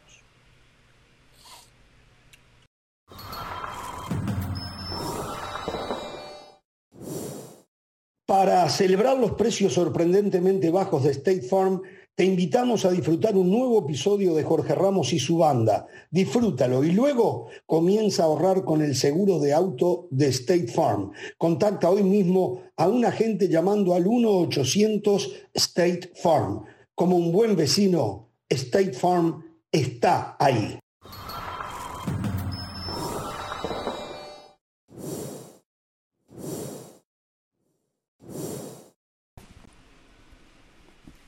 Bien, seguimos en, el intervalo hablando de lo que fue esta jugada y donde eh, lamentablemente, lamentablemente del Valle siento que tuvo razón. Y digo lamentablemente no por del Valle, sino por el mal que se le hace al fútbol.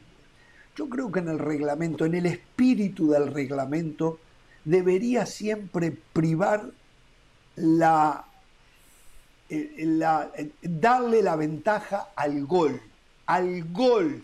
Que el espíritu de este deportivo. deporte, en el espíritu deportivo, ventaja al gol. Claro. Siempre habría que determinar si la infracción según el reglamento no hubiese existido, ese gol no se conseguía.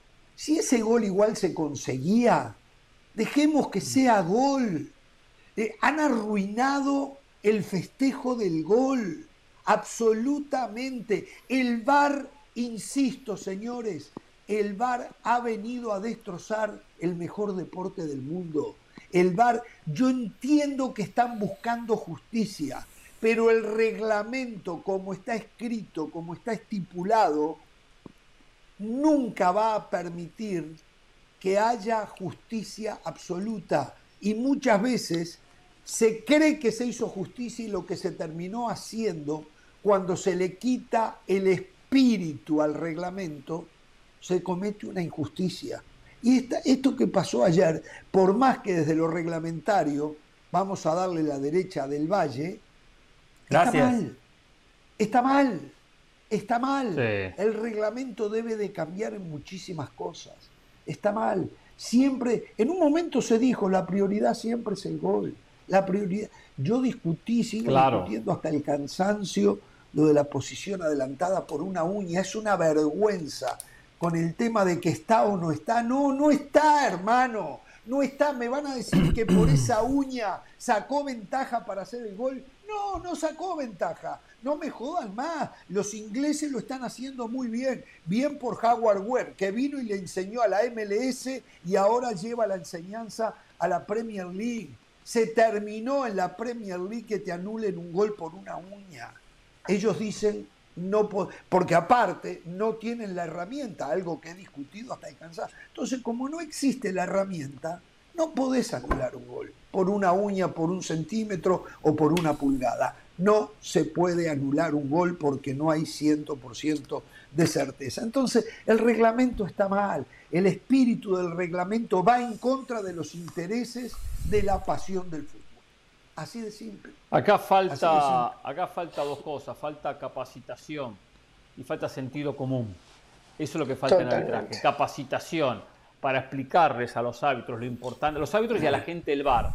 No que busquen el, eh, el pequeño detalle para que ellos queden bien, o porque hay que buscar eh, dónde está el error, dónde está, el, dónde está la infracción, dónde está la falta, dónde está la mano, dónde... No, no, no, no busquemos errores, simplemente. Y tiene, falta capacitación y sentido común, porque después hay que tener sentido común para tomar esa decisión y decir, no, árbitro, suspenda este gol, anule este gol por X motivo. Los goles que estamos viendo que están anulando por roce supuestamente, en los brazos, en las manos, por las posiciones adelantadas o por estas situaciones como la de el partido de ayer, realmente eh, llama la atención. Pero la culpa la tiene eh, en cierta manera la FIFA porque se apuró el VAR y antes de apurarlo hay que capacitar a la gente y no se ha hecho. Por eso, y acá nos comentaba más de un árbitro, en el 2018 fue un éxito, pues se capacitó a la gente del bar y se, se mandó línea, esto va a ser así, así, así. Y después el resto no, ah, dame el sistema y cuando tengo el sistema yo aplico, yo enseño y tú sabes de arbitraje, perfecto, ve al bar, tú ve al bar y es así, es así. Yo le he dicho a ustedes que en su momento no me lo creyeron, pero después con el tiempo lo confirmó, creo que fue el propio Felipe Ramos Rizo, creo que lo dijo y lo confirmó, no sé si en este programa, sí en este programa lo dijo, que la gente que maneja el bar no son exárbitros en algunos casos, o son exárbitros que no dirigían en la primera división, dirigían en segunda, en tercera, en cuarta categoría, en torneos amateur. Entonces, a ellos ponen el bar. Por favor, muchachos, por favor. Claro, eh, en un panorama global, en un panorama general, ¿hace falta sentido común? Sí. ¿Hace falta capacitar a los árbitros de mejor manera? Sí, pero el problema es que estamos llevando esta conversación en una jugada donde el VAR y el árbitro acertó. Eh, estamos en un terreno donde incluso cuando el árbitro acierta, venimos a cuestionar eh, no, no, no, los fallos arbitrales. pero, una vez que usted lo del Valle, pero mire, solo quiero terminar el punto, solo quiero terminar el punto, solo quiero terminar el punto. Estoy cuestionando al reglamento. El, Perfecto, entonces hay que cambiar el reglamento. No, yo cuestiono el árbitro. es lo que estoy diciendo, que, hay que cambiar el reglamento. lo de anoche, lo de anoche hay que felicitar a los árbitros porque es una jugada fina. Es muy difícil detectar y recordar el reglamento y decir yo si Altidor está al lado de la barrera. O sea, muy bien los árbitros, muy bien el bar. No, muy mal, muy mal, José, qué muy bien, muy mal. Carolina decía algo, vamos a suponer que la barrera no tiene la distancia correcta, no la tiene, no la tiene se ejecuta el tiro libre y termina en gol. Ah, contamos a través de la tecnología la barrera. Ah, no tenía la distancia correcta. ¿Lo anulamos? ¿Lo anulamos? No, no. Si hay un error del árbitro, que el árbitro se comió la presencia de un futbolista, no se dio cuenta, ya está. Pero, pasa, pasa la pero Hernán, ese ejemplo, perdóneme, ese ejemplo que, que, usted me está dando es absurdo, porque dentro del reglamento hay algo que se llama ley de la ventaja ley de la ventaja, entonces no hay mayor ventaja que un gol. Si la Perfecto, no, hay mayor ventaja, no pueden anular ese gol del Valle. Por reglamento lo pueden anular, pero por lógica, por sentido común, ese gol de anoche no se puede anular del Valle. No, no, por eso, el, gol el gol de anoche estuvo no le echo la culpa al árbitro. Altidor Altidor, la pelota va al lugar donde está Altidor y él se quita para evitar de entrar en contacto con la pelota, un argumento más donde claramente termina participando de manera activa. no le pega en el brazo, coincido con Jorge, pero se quita. Y después eso puede ser un elemento distractor para el guardameta. Más el gol, de por qué anoche el, VAR y los árbitros acertaron. El gol no, inclusive fue en una segunda jugada y no fue en el tiro libre, claro. Fue una consecuencia del tiro libre.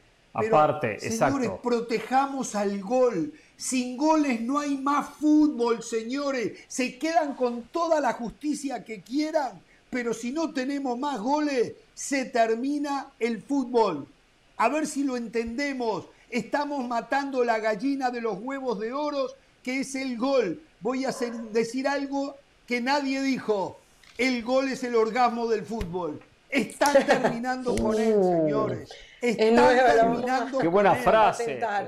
La vamos voy a usarla, ¿eh? Nadie la dijo, exactamente, nadie la dijo. Entonces, señores, hay que terminar. Y acá no estoy criticando al árbitro o al VAR, porque se, se, se abstuvieron al reglamento. Pero los de la International Board que se dejen de joder y que me den el espíritu del fútbol nuevamente en el reglamento. Yo quiero volver a saber si la pelota con la mano dentro del área hubo intención o no de tocarla. No me embromen más con eso, que si la mano está acá, está acá, está acá, está acá. No me embromen más. Pero eso, eso se cambió, eso se cambió. Eso se cambió. lamentablemente se cambió. Lamentablemente. No, no, se cambió a, la intencionalidad. porque ya, no, ya tenemos una ensalada. No, sí Sí, es una ensalada lo que hay. Antes era más simple. Antes era más simple. ¿Había o no había intención? Ahora, bueno, hay que ver si no hubo intención, pero también hay que ver si el brazo está pegado al cuerpo, está separado, está atrás, está por Pero eso está dentro del análisis de la intención. Dios! ¿Eh? No, digo, ahora se habla de. Volvió la palabra intención. Volvió la palabra intención. pero no está sola. La intención se analiza la intención se analiza desde los movimientos del brazo y esto lo otro. Eh, la jugada que le digo. hay que ir a hacer un curso. Que le digo a Del Valle que se la, le puedo cambiar y retocar dicha jugada. Se la puedo retocar, está bien, él tiene razón, lo de la, lo de la ley de ventaja. Como siempre. Cuando patean, cuando patean el tiro libre, ponen la pelota un poquito hacia atrás para tener una, distancia mayor, para sacar cierta ventaja. ¿Qué árbitro? No se da cuenta. O sea, que, la barrera tendría que ir unos centímetros más adelante. Vamos a contar la distancia entonces. O sea, muy bueno eso, ¿eh? porque, a ver... bueno, exacto, no, no hablemos de la barrera, hablemos de la pelota. Es, taxativa la posición adelantada, dicen. A ver, la, venta, la, la no decimos, es libre también es taxativa, porque es la distancia correcta o no es. Y la mayoría de las veces no es. La mayoría de las veces no. Entonces, otra vez, no hay congruencia y continuidad en el reglamento. Y acá ya el VAR y el árbitro no tienen nada que ver. Es el reglamento de la International Board. Por, el reglamento era mucho mejor antes del VAR que hoy con el VAR. Qué bueno, Porque no es que solo vino el VAR.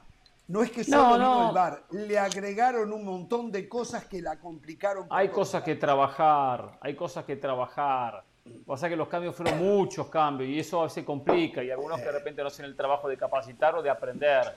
O de aprender. Claro. José se fue a 100% de que estuvo bien anulado. Podemos encontrar técnicamente, técnicamente que fue bien anulado. Podemos, está bien, comprar eso está bien, perfecto. Pero, pero si uno piensa en, en, la hormiga y el elefante, o si uno piensa hoy en la presencia del VAR, es mal, mal anulado el gol. Mal anulado. O sea, ¿por qué tengo que estar buscando Por el, bien del fútbol, no me anulen más goles, por favor. Por el bien, se lo suplico, por el bien del cuando fútbol. El árbitro no se dio cuenta, pero es el primero que comete el error, porque cuando una barrera está muy cerca, ¿qué hace el árbitro? No, no, más atrás, no se adelanta. O sea, el árbitro acomoda la barrera. Y si hay un integrante al lado, usted tiene que irse, hermano, usted tiene que salir de acá. Claro, Ahí claro, tiene que actuar. Usted no puede estar pegado, tiene que estar un metro abierto. Claro, está, listo. totalmente de acuerdo. Incluso en, un penal, en un penal, en un penal, si hay alguien adentro del área del equipo rival, le dicen tiene que salir, tiene que salir, no puede estar claro, del área. Claro, la verdad, la verdad me siento, me siento muy mal, me siento muy mal por los árbitros mexicanos y por el VAR de México que se equivocan muchas veces.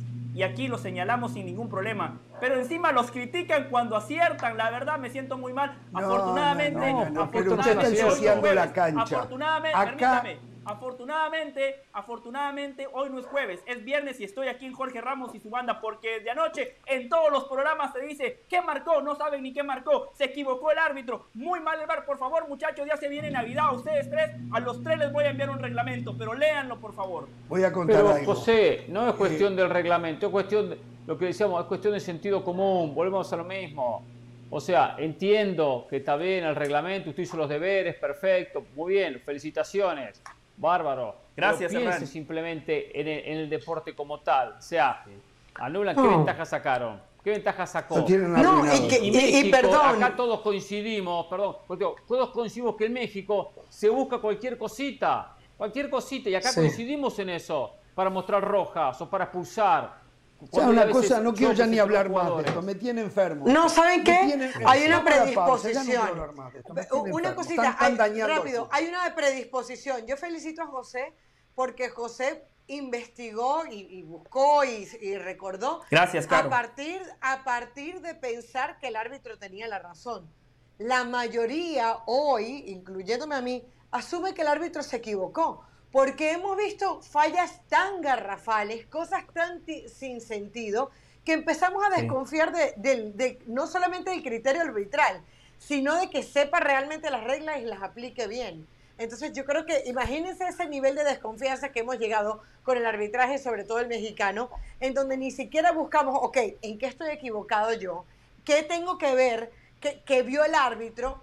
Y, y el- y la verdad que a José es el único que se lo ha escuchado. Señores, Es el único que señores, se señores, quedaba un asiento, solamente un asiento. Y el chico Diego Cochen fue y lo compró. En un avión que iba directamente desde, creo que Chicago, a Barcelona. Nos informa Jaime Ojeda, Jaime Ojeda, el periodista español, en su cuenta de, Twitter, que Diego Cochen, portero estadounidense, ha sido inscrito en el equipo del Barcelona que jugará la UEFA Youth League 22-23. Ujú. 16 años. Ha jugado tres partidos con la sub-17 de Estados Unidos y este año va a formar parte de la sub-19 del Barça. Sí, otro más que se paga el boleto y se va a Europa. Y- ¿eh? La pausa. Seguro. Volvemos.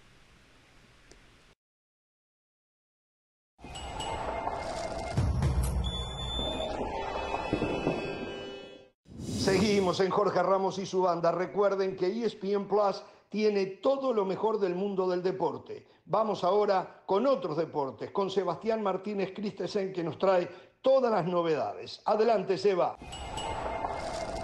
Seguimos con todos ustedes aquí en ESPN Plus, día número 5 de acción aquí en Flushing Meadows, en el US Open, donde nos espera una jornada nocturna de lujo, anclada por una tal Serena Williams que busca estirar su despedida de lujo. Tal vez, ¿por qué no soñar con un final de cuento de hadas? Después de todo, Serena Williams lució realmente bien en su triunfo de segunda ronda ante la segunda preclasificada, Net Contaviti, por sobre todas las cosas mostró la condición física necesaria cuando el partido se estiró a tercer sets, probablemente lo mejor que hemos visto de Serena en los últimos dos años en una cancha de tenis. Y eso permite a mí, a los fanáticos y a todos los presentes aquí en el Arthur Ashe soñar con tal vez ver uno de esos momentos icónicos en el deporte. Hoy estará enfrentando a la nacionalizada australiana Ayla Tomjanovic, una jugadora que tiene un muy buen revés que es un poco más vulnerable por la derecha y que buscará mover a Serena Williams constantemente. Ese, después de todo, es su juego. Su saque puede ser algo vulnerable y por eso creo que la clave estará en la devolución el día de hoy para Serena Williams, que puede buscar presionar desde ese punto a la jugadora australiana. En segunda instancia, veremos en acción al número uno del mundo, el estadio Artur Ashe, Daniel Medvedev, quien estará enfrentando a una de las grandes historias de este último Grand Slam del año, el chino Yibing Wu. Sí, quizás no lo conocen, pero lleva 15 victorias consecutivas, solía ser número uno del mundo junior, ganó el US Open de hecho en juniors y a la postre estuvo más de un año parado por lesión. Llega aquí y está teniendo su regreso triunfante. Primer chino en la historia en hacer tercera ronda en el US Open y buscará, veremos si es posible, dar el batacazo esta noche. Como si fuese poco, un jugador que siempre ofrece espectáculo, el australiano Nick Kyrgios, estará enfrentando a otra de las sorpresas de este torneo, el norteamericano JJ Wolf. Ha sido un buen torneo para los locales. JJ Wolf es un sacador potente. Veremos si Nick Kyrgios está a la altura de las circunstancias. Ese partido se llevará a cabo en el estadio Louis Armstrong. Ya lo saben, no tienen excusa para no sintonizar la cobertura más completa del US Open. Ustedes la pueden vivir a través de las distintas plataformas de ESPN. Ahora regresamos con ustedes a Jorge Ramos y su banda.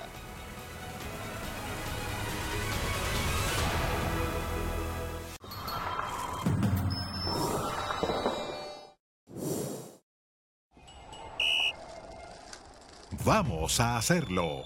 Es presentado por The Home Depot. Haces más, logras más.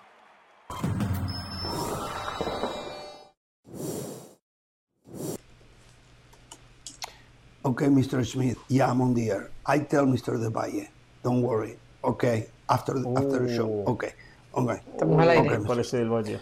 Ok, ok. ¿Qué, me va a Esto, esto felicitar, lo que, aca- lo ¿Me va que a acaba de pasar, lo que acaba de pasar es ¿Qué pasó? increíble.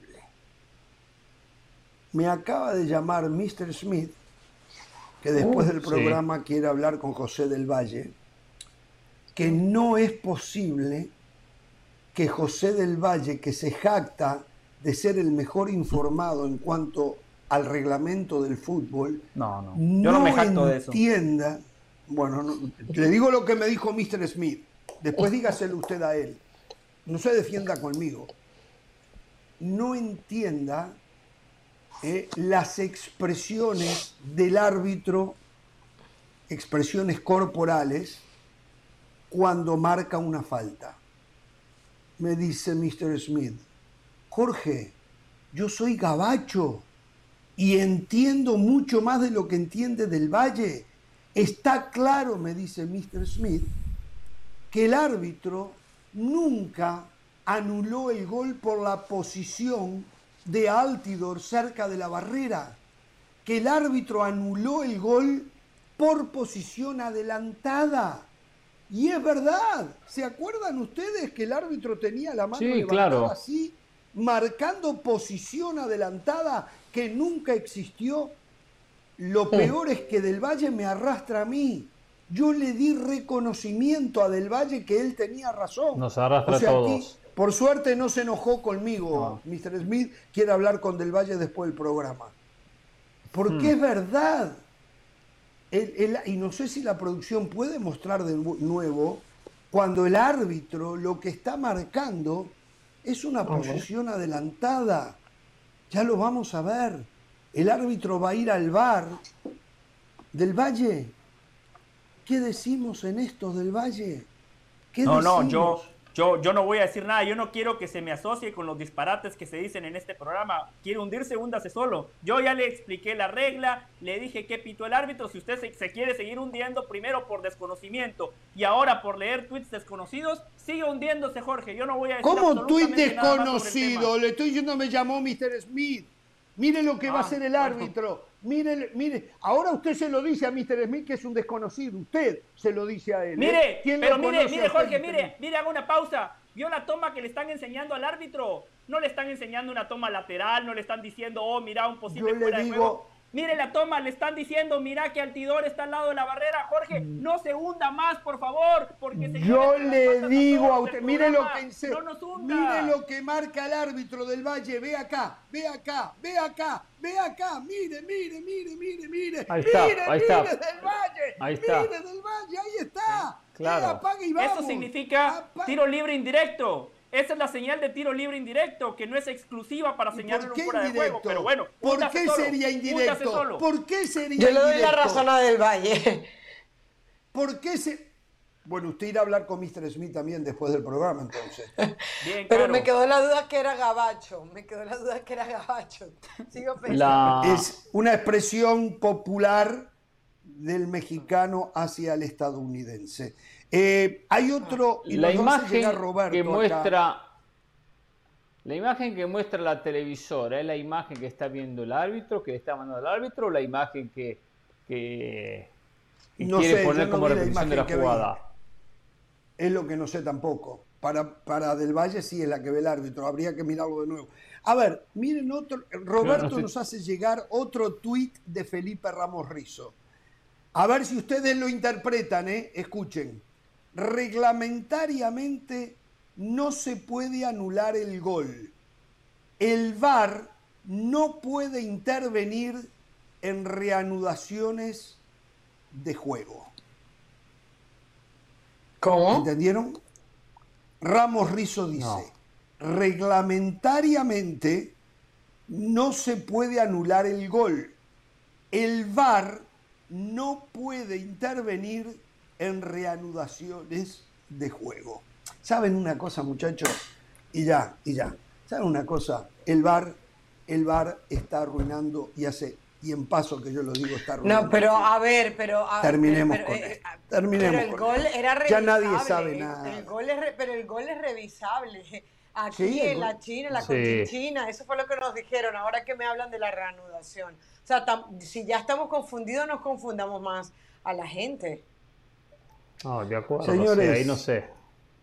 Bueno, no sé, yo también, ya, ya, ya, ya, esto la Tírenle un salvavidas a Jorge ahí, Hernán. Usted que lo tiene más cerca. Haga así, miren. No, no, Tírenle no, un no. salvavidas. Esto, Se está hundiendo. esto, lo que no me queda duda, que el árbitro, en un error que será garrafal, marcó posición adelantada. Esto en el fútbol es posición adelantada. Ahí no hay ningún No. motivo para marcar tiro libre directo. No existe Dentro de otras cosas, Indirecto. eso, dentro de otras cosas, esta Sí, pero ahí es no, para señalar ahí no hay un motivo. fuera de juego. Dentro de otras cosas, no es exclusiva para señalar un fuera de juego. No, esto Perfecto. es tiro libre Esto- indirecto. Perfecto. Correcto. ¿Por qué y por qué tiro libre indirecto? Pero, ¿Por qué? pero eso se marca. Porque repetía la Claro. jugada. No, o sea, ¿qué, qué va a hacer? ¿Qué va? que ¿Tiene que decirle que es un, dire- un indirecto del área? ¿Que le van a pegar directo para marcar un gol? Por- o, sea, o sea, no, no, no. Eso, no, eso no, lo no, hace el árbitro. No, no, Lo no. marca, Es, es- es Lo marca cuando es en las, Es- en las inmediaciones del área, tiro libre, dice perfecto, es un indirecto. Pero no, Sigan es criticando el acierto del árbitro. Eh, sigan un criticando el acierto del árbitro. Sí, sí. Eh, señores, atención, América. Henry Martín entra en la convocatoria para el partido de mañana frente a Tigres, aunque se supone que no va a ser titular, pero en el segundo tiempo pueda que vea algunos minutos. Por el lado de Tigres, eh, Tobán vuelve a una convocatoria. Tobán vuelve a hace ya como cerca de un mes que el francés no juega. Y hay otro En América habrá que ver- más de ti. Habrá, Sí. En América habrá que ver si juega Viñas como 9 o si llega a colocar. eh, Yo me imagino que va a poner a Viñas como 9. Sí, ese es el poner once al, que- a- al cabecita Rodríguez como 9 y colocar a, a, a Brian A Rodríguez Brian. por izquierda. Le tengo, el- el le tengo el equipo que paró. Ah, el bueno, equipo dale. que paró en el entrenamiento de hoy. Ochoa en la portería. Lara como lateral por derecha. Tiene una duda. Araujo o Valdés. Eh, Araujo viene saliendo de una lesión. Valdés jugó a mitad de semana contra México. Por ahí pasa la duda. Cáceres como segundo central. Fuentes como lateral por izquierda. No se mueve de la doble contención que le ha dado resultado. Sánchez y Fidalgo. Tres eh, volantes ofensivos, por derecha Cendejas, por izquierda Cabecita Rodríguez, Valdés jugando de 10 y Federico Viñas como centro delantero. No es confirmada, este es el 11 que paró con la duda que ya mencionamos, la de Valdés y la de Araujo. También tengo la de Tigres más adelante si la quieren. Eh, a ver, eh, eh, es la lógica, si no puede Henry Martín estar para 90 minutos, que esa sea. Yo no creo que Brian Rodríguez va. Se juega en Monterrey el partido, ¿no? ¿Verdad? Es, es el- No, en, en el Azteca. En el Azteca. Ah, Mañana bueno, juega en el menos, Azteca, toda- a las 10 de la noche, hora menos del este. todavía. Brian Rodríguez está en el proceso de adaptación a la altura. Por Sí, lo tanto, No, no, ya está disponible, que va- Jorge. Ya está disponible. No, disponible para mañana. sí, pero no para especulación- 90 minutos. Ah, Sí, no. Va a Ah, sentir correcto, ahogo. para 90 no. Va a sentir ahogo. Para 90 no. claro, no. Exactamente. Caro, usted quería decir algo, ¿no? Bueno, ese era el 11. Lo interesante aquí es que en el América ya empezamos a, a recitar el equipo casi de memoria. Esas son de las cosas positivas que ha Hace tenido rato ya. el Tan Ortiz. Claro. Yo creo que todos aquí estamos en la capacidad, sin, que, sin ser ningunos genios, de poder decir más o menos un 11, más allá de lo que pueda pasar el día de mañana con un Roger Martínez o el mismo Brian Rodríguez. Eh, y, y es interesante porque a ver, hasta ahora el América viene siendo el equipo con más en forma, eh, un equipo que viene ganando ante un Tigres que a mí sí me da mucha curiosidad porque Tigres viene bajando su nivel. Tigres no solamente viene de empatar en sus dos últimos partidos, 0-0 contra Monterrey y 0-0 contra Necaxa, sino que hemos visto un bajón en el equipo de Miguel Herrera. Como que estábamos esperando desde hace mucho tiempo que Miguel Herrera le imprimiera más fútbol a este equipo, llegara más, marcar más goles y el equipo se les ha venido bajando en un momento importante. Yo creo que, a ver, eh, cuando jugó el América contra Pachuca, decíamos, vamos a ver eh, Ortiz, si el, el Tan Ortiz si es capaz de expresar ese fútbol ante uno de los mejores equipos del torneo como es Pachuca. Pachuca ese día no vio luz, no solamente porque el América jugara bien, sino que Pachuca no jugó buen partido y así sucesivamente nos hemos venido enfrentando diferentes rivales que como que no dan la talla para pensar si el América es consecuencia evidentemente de un buen fútbol, pero de que sus rivales no le responden. Yo espero que Tigres le presente un buen partido, que Tigres sea, de la mano de Miguel Herrera, un equipo envalentonado, aguerrido, para ver realmente para qué está este América, porque hemos visto muy buenos funcionamientos del equipo, pero no es una maravilla. El América por ahora no es una maravilla. A ver, Vamos a ver si como equipo, el América está muy bien. Eh, le pido a Brian Rodríguez un video a Brian García. García. A, Brian Rodríguez no vino hoy. Para mañana. a Brian García, el video de los jugadores del América, eh, el de los jugadores del América con el Tan Ortiz, el compromiso que tienen estos muchachos. Lo tenemos, señor García. Eh, eh, a ver si tenemos el compromiso, la incrustación de cuatro uruguayos en el América lo hace un equipo más humilde, más honesto, más comprometido. Y mire, entrenan, ¿eh? Entrenan y entrenan hasta con el, con el técnico. Mire ahí, mire ahí el Tano, mire, mire, mírelo. Ah. Ahí está, ahí está, ah. mírelo. Meta mate. Y escuchemos el final, ¿eh? Escuchemos el final. Está bien. Bien, bien. Ah, pará. Hace la digestión, boludo. Se ve que no sabe tomar mate, Federico. Yeah, muy bueno. No es de los que toman mate. Ah, mate dulce.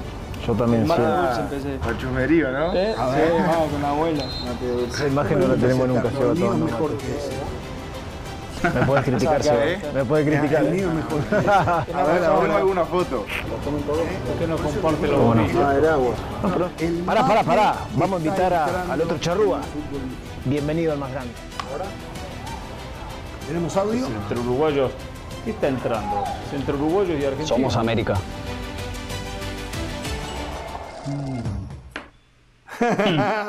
Eh, ya llevamos el mate a la América, ya llevamos el mate a la América. ¿eh? Para esto cortó. Para esto cortó el análisis nuestro de un partido. ¿Sabe una cosa? ¿Sabe una cosa? Seguramente en el periodismo deportivo no hay alguien más honesto que yo. No hay alguien más humilde que yo. Yo no sé si esto lo escribió Del Valle o no, pero voy a leer. El productor ejecutivo me envía parte del reglamento de lo que estábamos discutiendo hace un ratito. No sé de dónde lo sacó, porque acá la fuente no se, no se sabe. Pero bueno, vamos, vamos a darle el beneficio de la duda y que lo que, eh, eh, eh, que Patti Valdés lo buscó en el reglamento. Si durante la ejecución de un tiro libre algún jugador del equipo atacante estuviera situado a menos de un metro de la barrera formada por tres o más jugadores del equipo defensor, se concederá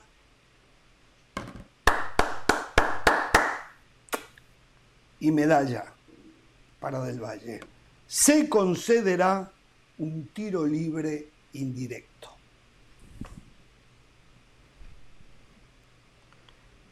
¿Eh? Ahí está. Demasiado tarde, claro. ya se hundió. Claro. Pero no sea malo, no sea malo. Pero sube, usted es mala leche. Usted y yo estamos sanos. Sobrevivimos. Se llevó entre las patas a Hernán Pereira. No, tranquilo, no tengo ningún problema, tranquilo. Eso es lo que hay que mandárselo Hay que mandar. Déjeme regresar algo a la América, Jorge. si no llamábamos a, a Ramos Rizo, eh. sí, perdón. Algo, algo del América muy breve. Caro lo dijo más o menos entre su comentario, pero para enfatizarlo, Roger Martínez está de vuelta. Ya podría jugar sus primeros minutos después de la lesión. Así que buenas noticias para el Tan Ortiz. Brian pero Rodríguez creo que todavía no está en condiciones futbolísticas. Me parece que está buscando su ritmo. Bueno, me parece. César Caballero dijo esta tarde que podría ir a la banca, igual que Brian ¿Ah, Rodríguez. Los dos podrían ir ah, eh, a la banca. Y lo que Jorge decía más o menos eh, eh, en Sorna de, que, más allá del chiste de Jorge es cierto, el compromiso que ha generado el Tan Ortiz. Y les voy a dar dos acontecimientos. ¿Por qué el equipo está muerte con su entrenador? La temporada pasada, el Tan Ortiz perdió a su madre y dijo: No, no me puedo ir a Argentina. Voy a permanecer con usted. Yo no lo hubiese hecho, ¿eh? Para mí, un acontecimiento familiar está por encima de cualquier deporte, está por encima de cualquier equipo. Pero el Tan Ortiz lo hizo. Y no sé si escucharon las palabras del Tan Ortiz esta tarde. Muy educado, pero la verdad sí le reclamó al Tata Martino y salió en defensa de su futbolista eh, Sendejas, que dijo, lo único que voy a decir, dijo el Tan Ortiz, nosotros como comunicadores de un mensaje tenemos que ser muy cuidadosos de las palabras, porque el Tata Martino acusó a Sendejas de extorsionar a la selección mexicana de fútbol. Entonces, cuando usted tiene un entrenador que públicamente lo sale Explíquelo por qué extorsionaba. Explíquelo por qué ah, según el Bueno, por la noticia que usted dio el miércoles, ¿no? Recuerdo que usted lo dio aquí en Jorge Ramos y su banda. Usted decía que eh, Sendejas dijo, acepto el llamado contra Paraguay solo si me llevan al Mundial. O algo así, algo así venía la información y que la selección le dijo a Sendejas, tenés que firmar un documento donde te comprometes a nada más jugar con la selección mexicana de fútbol y renunciar de una vez y por todas a la selección nacional de Estados Unidos. Por eso, lo único que yo quiero decir es eso. Cuando usted como futbolista tiene un entrenador que se la juega por usted, que lo respalda públicamente, eso lo único que hace es unir al grupo y que el jugador dentro de la cancha dé un extra por su entrenador. Muy bien. Bueno, vamos a la pausa al volver. Manolo Lapuente habló con José Ramón Fernández y con David Feitelson. Algún día va a hablar con nosotros. Nos van a mandar a México, Pereira del Valle, Carolina, y vamos a hacer unas notas de esa. No, eh, Carlos y yo hacemos gira por Estados uh, Unidos. Usted y Hernán pueden ir a México. Bueno, eh, habló con Manolo Lapuente. Atención lo que dice Manolo Lapuente del Tata Martino. ¿eh? Vamos a la pausa. Volvemos. Vamos a hacerlo es presentado por The Home Depot. Haces más, logras más.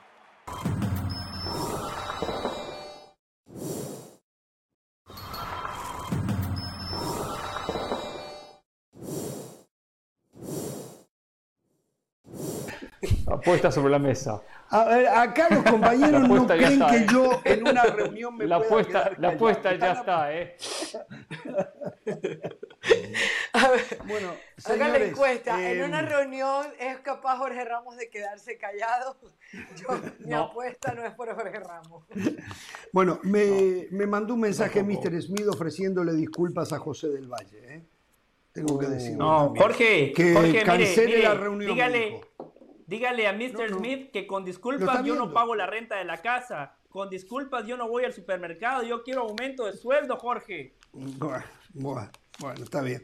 Él lo está escuchando, él lo está viendo, él lo está viendo, él no se pierde el programa. Señores. le encanta el tema eh, arbitral a Mr. Smith, me contaron. Sí, le gusta, le gusta el tema arbitral. Sí, sí. bueno, señores, a ver, hemos estado hablando en las últimas 48 horas. Eh, ayer se lo perdió del Valle el tema de la selección mexicana, lo del Tata Martino. Eh, oh. que está saturado de los abucheos, de las críticas, de los gritos, eh, de los insultos, y bueno, y, salió eh, desde su óptica a hablar lo que él siente y cómo lo siente. en la mayoría de las cosas, yo hay una sola cosa que no coincido con el Tata, y es que el equipo, con la excepción del último partido frente a Paraguay, se le ha caído, se le cayó, jugaba mal. No sé qué tan termómetro es ese partido con Paraguay. No sé si pueden ratificar lo del primer tiempo fundamentalmente eh, como, como juego, como juego. El tema de la falta de gol creo que no lo puede arreglar ni Guardiola, ni Bielsa, ni. Bueno, Ancelotti podría arreglarlo, porque los de Ancelotti tiran una vez al arco y hacen el gol. Entonces, este, de repente eso sí lo pueden arreglar. Ancelotti de repente sería el técnico para, para México. Pero bueno, eh, se ha hablado mucho del Tata Martino. Hugo Sánchez, lo decíamos ayer, ha sido, como lo había sido en oportunidades anteriores, con la, con la Volpe, con Osorio, con Osorio. y ahora el punching ball de Hugo Sánchez ha sido el Tata Martino. Al respecto habló Manolo Lapuente con David Faitelson y José Ramón Fernández comiendo un asado y aprovecharon para esta nota. Aquí está. ¿Qué opina Lapuente de la gestión de Martino en México? No me atrevo. Y no me atrevo porque Martino es un excelente técnico, ¿correcto? Si haga bien o mal para la selección, tampoco es mi problema en este momento. Vamos a ver, si ya está aquí, pues hay que darle oportunidad y fuerza. ¿Puede ser un mundial diferente? ¿Quién está en la selección mexicana? ¿Quién está en la selección mexicana? Los jugadores mexicanos. No, no, arriba. El Gerardo Martino. ¿Arriba? ¿Y, ¿Y abajo? Los futbolistas. Pero bueno, hasta arriba. ¿Quién trajo a Gerardo Martino? La Federación Mexicana de Fútbol. Bueno, ¿Martino qué es? Un entrenador. ¿Cómo? ¿Qué es? Argentino. Mm. Ya con eso digo todo. ¿Y entonces a quién le va? No, no, pero a ver, a ver. A ver, a ver, a ver. Pero eres un no, profesional. No, no. A ver, no, no, no. Gerardo Martínez es un no, profesional. Espérame, espérame, espérame tantito. Espérame tantito. No hay técnicos mexicanos. Yo no estoy hablando de Gerardo Martino mal, hombre. Es un gran técnico. Lo sé, lo conozco y sé su carrera. Lo sé. Pero no hay técnicos mexicanos. Ya no hay. Digo, pero díganme ustedes que ustedes saben mejor que yo. No está ya no hay. Miguel Herrera, por supuesto. Digo, ¿hay o no hay? Sigue ¿Sí o no? Ahora está... ¿Sí o no? Sí, sí, sí hay. Entonces, ¿para qué queremos un extranjero en nuestra selección? No se vale. Yo digo, no se vale con todo el respeto del mundo para los extranjeros. No soy chauvinista, ni lo seré nunca, pero la selección mexicana la debe llevar un mexicano. Pasión, determinación y constancia es lo que te hace campeón y mantiene tu actitud de ride or die baby. eBay Motors tiene lo que necesitas para darle mantenimiento a tu vehículo y para llegar hasta el rendimiento máximo desde sobrealimentadores, sistemas de sonido, tubos de escape, luces LED y más. Si buscas velocidad, potencia o estilo, lo encontrarás todo en eBay Motors. Con más de 122 millones de piezas, siempre encontrarás justo lo que buscas. Y con Guaranteed Fit de eBay, tienes la garantía de que tu pieza quede perfectamente a la primera o se te devuelve tu dinero. Porque con eBay Motors, quemas llantas y no tu dinero con las piezas que buscas, a los precios que quieres. Tu auto se convertirá en el MVP que te dará el triunfo. eBay Motors. ebaymotors.com. Solo para artículos elegibles se aplican restricciones. En esto último, yo no estoy en desacuerdo con Manuel Lapuente.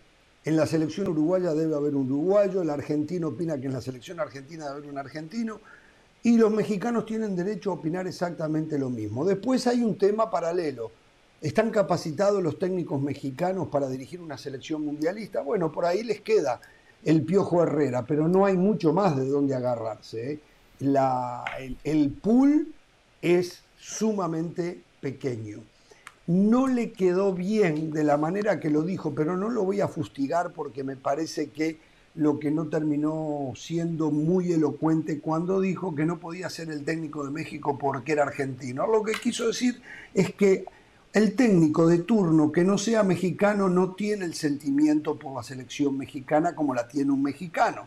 Estoy interpretando lo que él quiso decir, que no lo dijo de esta manera. ¿eh? Eh, y lo otro que no estoy de acuerdo con Manuel Lapuente, eso sí, no estoy de acuerdo, cuando dice, bueno, ¿y el Tata a quién le va a ir? Argentina, por ser argentino. O sea que ahí Manolo Lapuente está poniendo en tela de juicio la honestidad del Tata Martino. para cuando se enfrenten Argentina-México.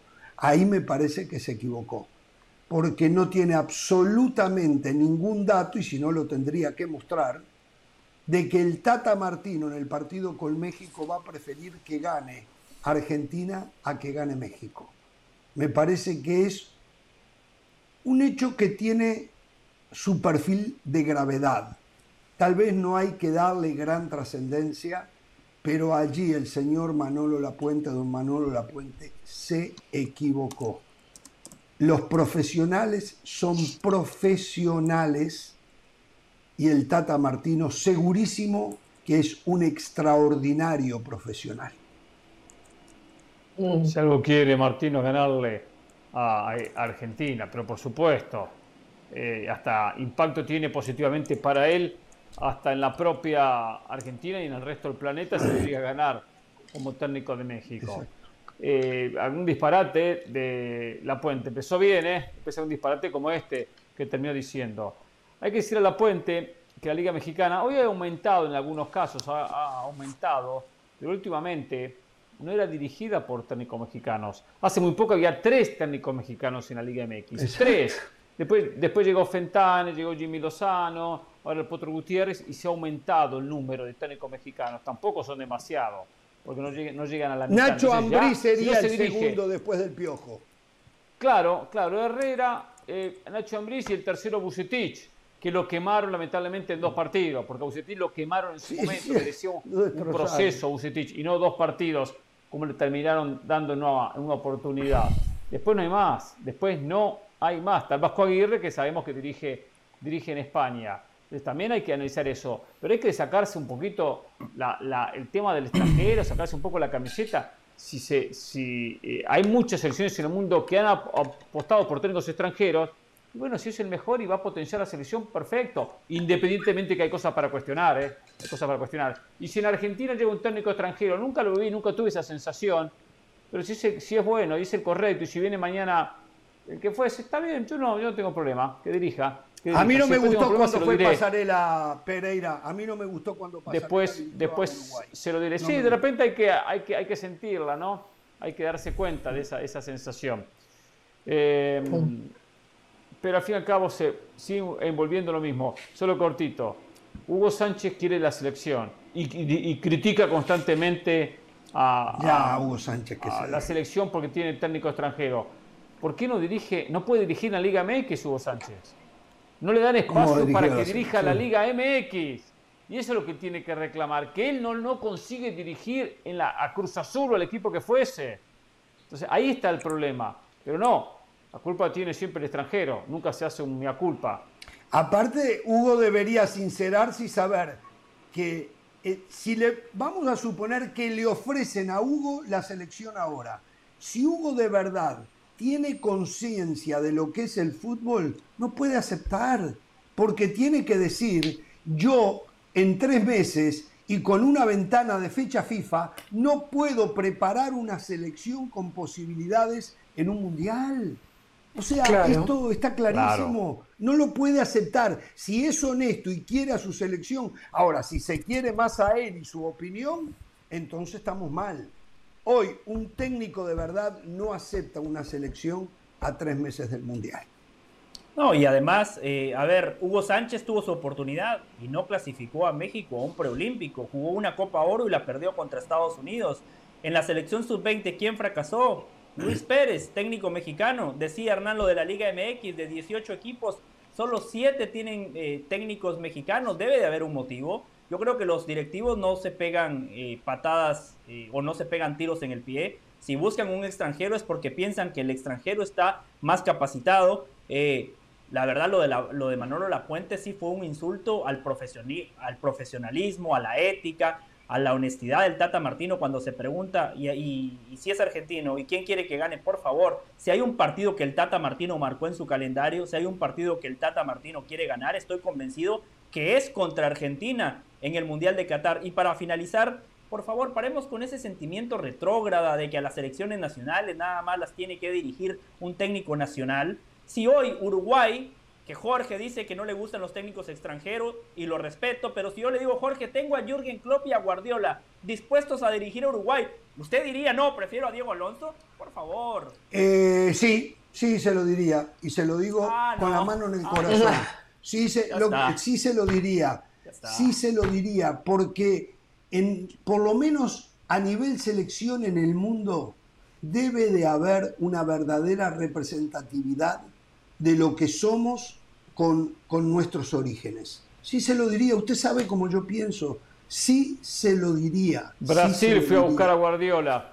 Brasil. Brasil fue a buscar a Guardiola, sí, pero habría que ver hasta dónde hubiese Supuestamente llegado a cuanto a la contratación. Claro. Habría, y cómo lo habrían recibido en Brasil también, ¿eh? Habría Sí, ah, que en ver. ¿eh? Colombia, no por sé qué ejemplo, hubiese en pasado. Colombia hizo muy bien, hizo muy bien la llegada de Peckerman, le sumó a la selección colombiana de fútbol. Eh, aparte, también tiene que ver el perfil, eh, es un perfil que es completamente desapegado, que te estás dando cuenta que lo está haciendo solo por plata, es un perfil que se involucra, es muy profesional, o sea, al final es mérito y profesionalismo más allá de una nacionalidad. La nacionalidad no te da el carnet de entrenador capacitado, la nacionalidad te da eso, la nacionalidad y que puedes querer a tu país, pero no más de eso. Pero Jorge, falta 79 días para el Mundial y yo veo que en México se siguen repitiendo las mismas palabras, las mismas preguntas, la misma polémica. ¿Por qué no se habla, independientemente que el partido haya sido antes o después del de Paraguay? ¿Cómo fue ese primer tiempo? ¿Qué cosas tuvo? Hay que llevar Nadie a Luis Chávez, no hay que llevarlo. A Charlie Rodríguez, ¿qué le aporta al equipo? Si hay un segundo portero, porque, porque siempre es Ochoa y, y no se sabe quién más, realmente quién debe ser ese segundo portero.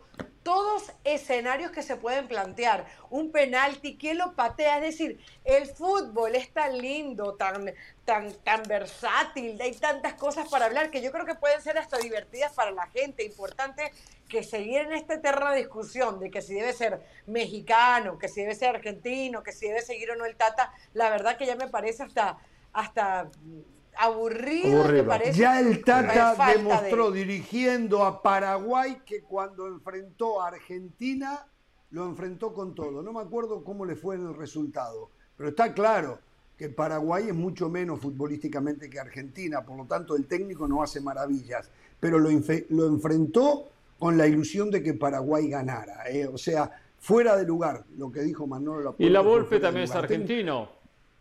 Y la Volpe también es Y argentino. sí, dirigió a exacto. México y jugó contra Argentina. Sí, pero lo, Claro. eh, exacto, y lo mataron a la Volpe. Pero ese es el tema. Decía recién Caro, me tengo que ir a la pausa. ¿eh? Caro decía, es más de lo mismo.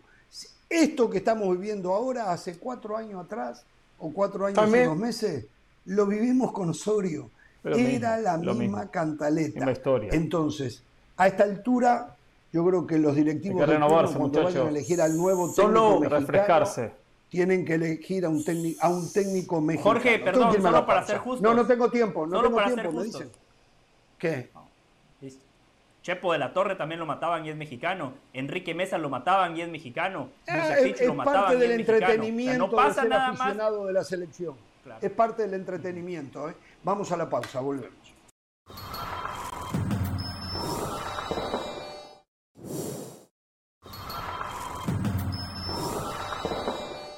Seguimos en Jorge Ramos y su banda y los invitamos a que nos acompañen mañana sábado con fútbol mexicano en la pantalla de ESPN Deportes. Monterrey, el líder frente a Mazatlán desde las 7 y 30 de la tarde hora del este, 4 y 30 en el Pacífico. Todo comienza con la previa MX. Recuerden que la pasión de la Liga MX se vive aquí en ESPN Deportes. Por ahora hacemos una pausa, pero no se muevan, que ya regresamos con más en Jorge Ramos y su banda.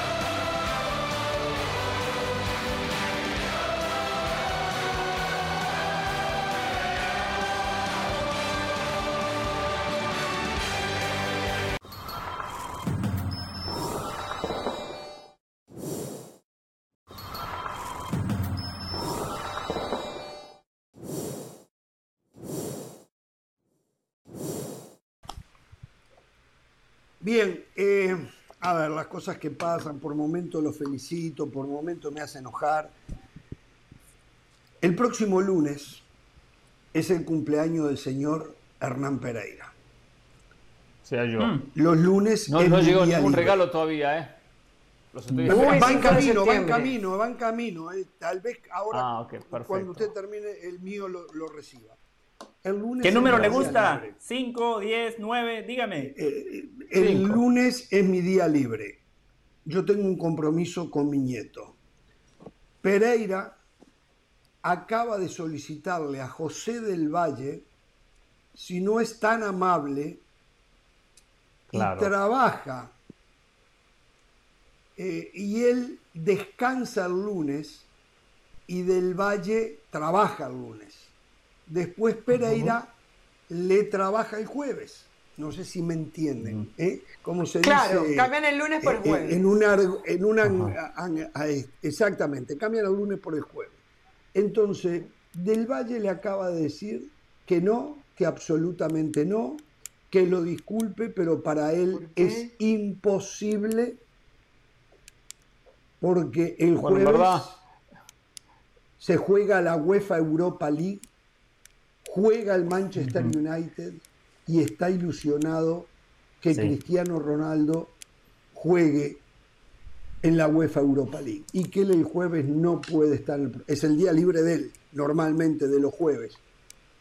Siendo el compañero por más de 15 años de Hernán Pereira, siendo el cumpleaños de Pereira, que Pereira, ya aguante, Pereira, se nos va, se nos va, se nos va, ya bájele, usted cumple muy Entonces, seguido. tengo que seguir sumando. Seguro, así El me retiro, ¿eh? compañero- Voy a ser el primero de la banda que me voy a retirar. Yo creo. El compañero le dijo que no al compañero. Yo le dije, Cristiano. yo sí sacrifico, y cuidado, ¿eh? que el próximo lunes es Labor Day. Mi familia, Claro. acostumbramos en la familia, tenemos un evento familiar, nos juntamos absolutamente todos. Pereira, Bueno, ya te se lo- lo digo al aire, yo renuncio, le voy a pedir a mi familia que entiendan Muy bien. y yo trabajo por usted el lunes. Después descanso el miércoles.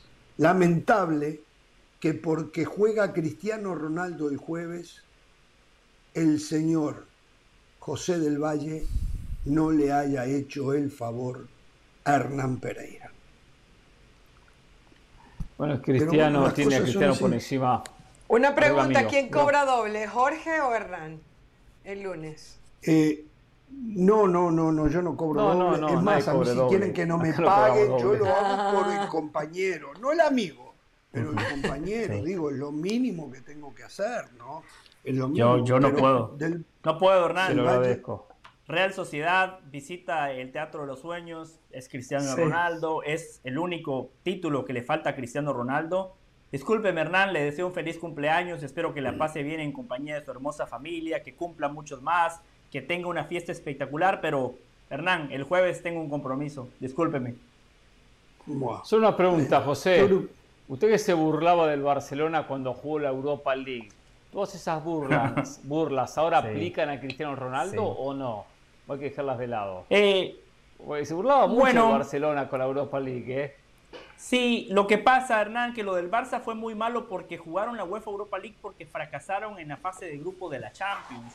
Lo del Manchester Sí, United recuerdo. ya, ya lo teníamos asimilado, Peor. ¿no? Ya lo teníamos asimilado que iban a jugar la UEFA Europa League. Y van a jugar esta competencia porque dejaron morir solo a Cristiano Hernán. Cuando usted tiene un tipo que marca 18 goles en Premier League, cuando usted tiene un equipo que es el goleador de su equipo en Champions y que gracias a él la temporada pasada no fueron eliminados No me en está de contestando. la Champions, No me está mucho más contestando, no le podemos pedir, Hernán. Mucho más no le puedo pedir. Igual hay una Bueno, cosa, ¿eh? Independientemente que valoro lo, de- lo que hizo Ramos, deja a la familia, le agradezco a María, que me da el día, el día libre, se lo agradezco mucho. Eh, Yo trabajo ojo que de repente ve a Cristiano en el banco de suplentes. Cinco minutos viene jugando, diez minutos por partido. Puede y ser. porque no es un jugador de equipo, ese es el tema. Y Ten Hag lo que quiere son jugadores de equipo, Y aparentemente. ojo que los remates, Ojo, en cualquier José, que los momento remates hace al dos arco goles, de Cristiano. Ojo que los remates al arco de Cristiano se están yendo por el lateral. Ojo, eh. Ayer le pasó, eh. O sea, no está aprovechando los pocos minutos que le da el técnico. Pero, ojo, a ver, no, no se podría dar la posibilidad de que Ten Hag ya haya tenido esta conversación con Cristiano, digo, tratando de gestionar un poco el portugués y decirle, bueno, en la Premier League, el otro día entra el minuto 68, el, etcétera, y que vaya a ser titular en los partidos de UEFA Europa League, que le vaya a dar eh, ese- esos partidos como protagonista, porque a ver, No, a mí no, todavía no. me sigue costando mucho pensar en un Cristiano. Cuando yo me imaginaba el, el retiro de Cristiano Ronaldo, eh, esa última curva descendente, realmente nunca me la imaginé así. Y yo creo que a ustedes también les debe pasar exactamente lo mismo. De acuerdo. O sea, al final nos quedamos Eh, ¿saben con lo que esa yo creo? de que alguien se lo iba a llevar, no se lo llevó. A ver, está, es cierto que Cristiano Ronaldo ya no es el mismo de antes, pero hoy hablamos de que Messi se pone, son dos años menos igual, pero que Messi se pone bravo cuando lo sacan los últimos seis minutos de un partido y Cristiano Ronaldo tenemos en duda que vaya a jugar No, ante la puso Real bravo. Sociedad, ante el Sheriff, que, que, que, que juegue partidos intrascendentes de la Premier League. Yo creo que, y yo Ante repito, me parece que este, este no es la- el, el final de carrera que yo esperaba para Cristiano. Yo le digo una cosa muy eh, clara, no yo- tengo dudas que acá Yo no quiero hubo creer que a lo mejor es porque no hizo una buena pretemporada y, y tan pronto No, que lo no, vean no. condiciones físicas y futbolísticas le da la titularidad. ¿eh? Quiero creer. Yo hago otro, otro, yo hago otro análisis de esta situación. Cristiano se puso rebelde, se puso difícil, no fue a pretemporada, pero cuando se incorpora al equipo, Eric Ten Hag lo pone y lo pone como titular. En el 4, en el 4-0 contra el Bradford, fue los 90 minutos. Entonces, pero él lo, lo respetó la jerarquía, respetó la historia, lo que, lo que ha sido Cristiano como futbolista. Eso respetó el técnico. Pero ¿qué pasa? El equipo lo sintió y él seguramente respondió Cristiano con mala cara, con mala actitud, con poca comunicación con los compañeros. Entonces Eric Ten Hag dijo, no puedo trabajar un equipo para quedar bien con Cristiano. Y ahí no tengo dudas que la dirigencia y él dijeron que Cristiano haga lo que quiera, ¿eh? pero acá no va a jugar o jugará pocos minutos, que se gane el puesto. Y cambiaron el chip.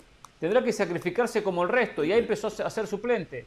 No le queda otra Cristiano que, que aguantarlo.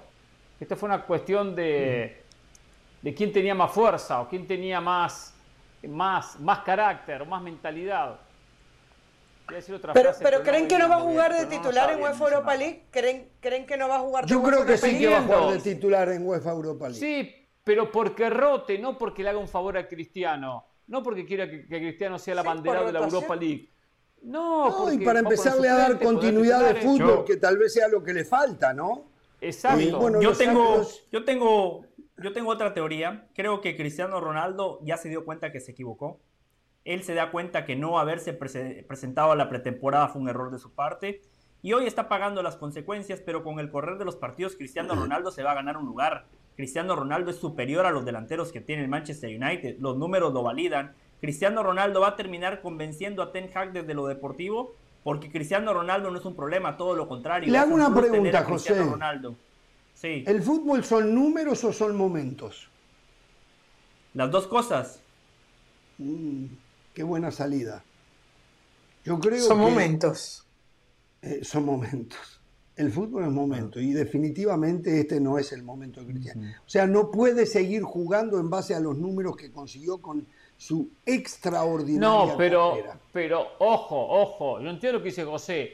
Cristiano con mentalidad que la tiene, si cambia su chip y dice, Ah, perfecto, sí. acepto la realidad, me voy a matar, me voy a esforzar como siempre lo ha hecho en su carrera para ganarme un espacio más grande o ser titular. De repente lo hace y lo consigue, lo consigue. Claro. Eh, y termina rindiendo más que el resto. Si entra y hace goles, entonces se va a ganar un espacio. Eso fue el mensaje de Eric Ten Hag, que se gane el espacio. Y, y tengo otro pronóstico. Hernán. Tengo otro ¿Cuál? pronóstico. Va a llegar también, que ojo, eh. Uruguay lo va a sufrir en Qatar, eh. Uruguay lo va a sufrir en Qatar. Bueno, no, no, no, para mejor. para- eh, eh, por cierto, te- vamos a tener que hablar un poquito cómo están nuestras elecciones en los próximos programas. ¿eh? Eh, Claro. Cada vez quedan Bueno, más retrasados ¿qué los son nuestras elecciones? ¿Puedo hablar de Godín- Sudamérica? Godín, Bueno, usted no tiene. Bueno, usted, usted sí que está mal. ¿eh? Tiene dos elecciones y ninguna de las dos la embocó. ¿eh? Vamos a la pausa. Los jueves no se los toquen a Del Valle y ya tiene donde entretenerse. Le va a hacer dos goles a. ¿Cuáles son los rivales del Manchester United? Real Sociedad, Real Sociedad Sheriff, Sheriff. y Omonia. Y el Omonia Nicosia. Ah, bueno, ahí, ahí hace 3-4 goles Cristiano y al otro día vendrá eh, José del Valle acá a hablar Sí, maravillas. son, Vamos la verdad tengo que decirlo, son rivales nivel Copa Libertadores. En esta UEFA Europa Vamos a la rivales, pausa. rivales volvemos. Por favor.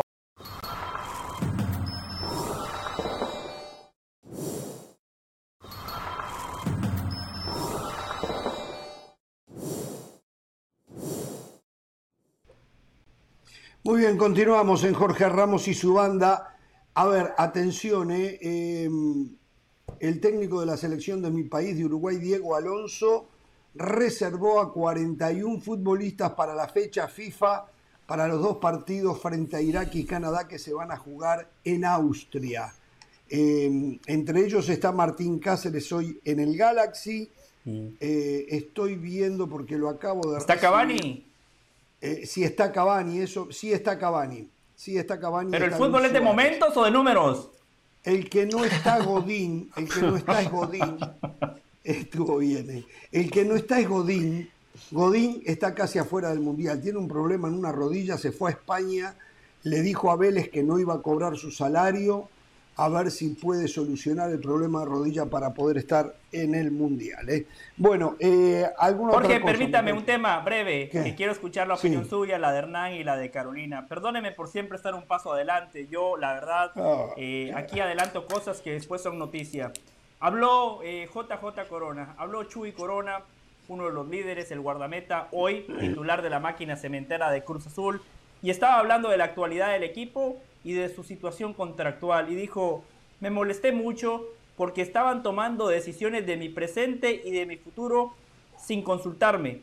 Afortunadamente, John de Luisa nos sacó de encima a Jaime Ordiales. Así dijo, afortunadamente, Oh. John de Luisa nos sacó de encima a Jaime Ordiales.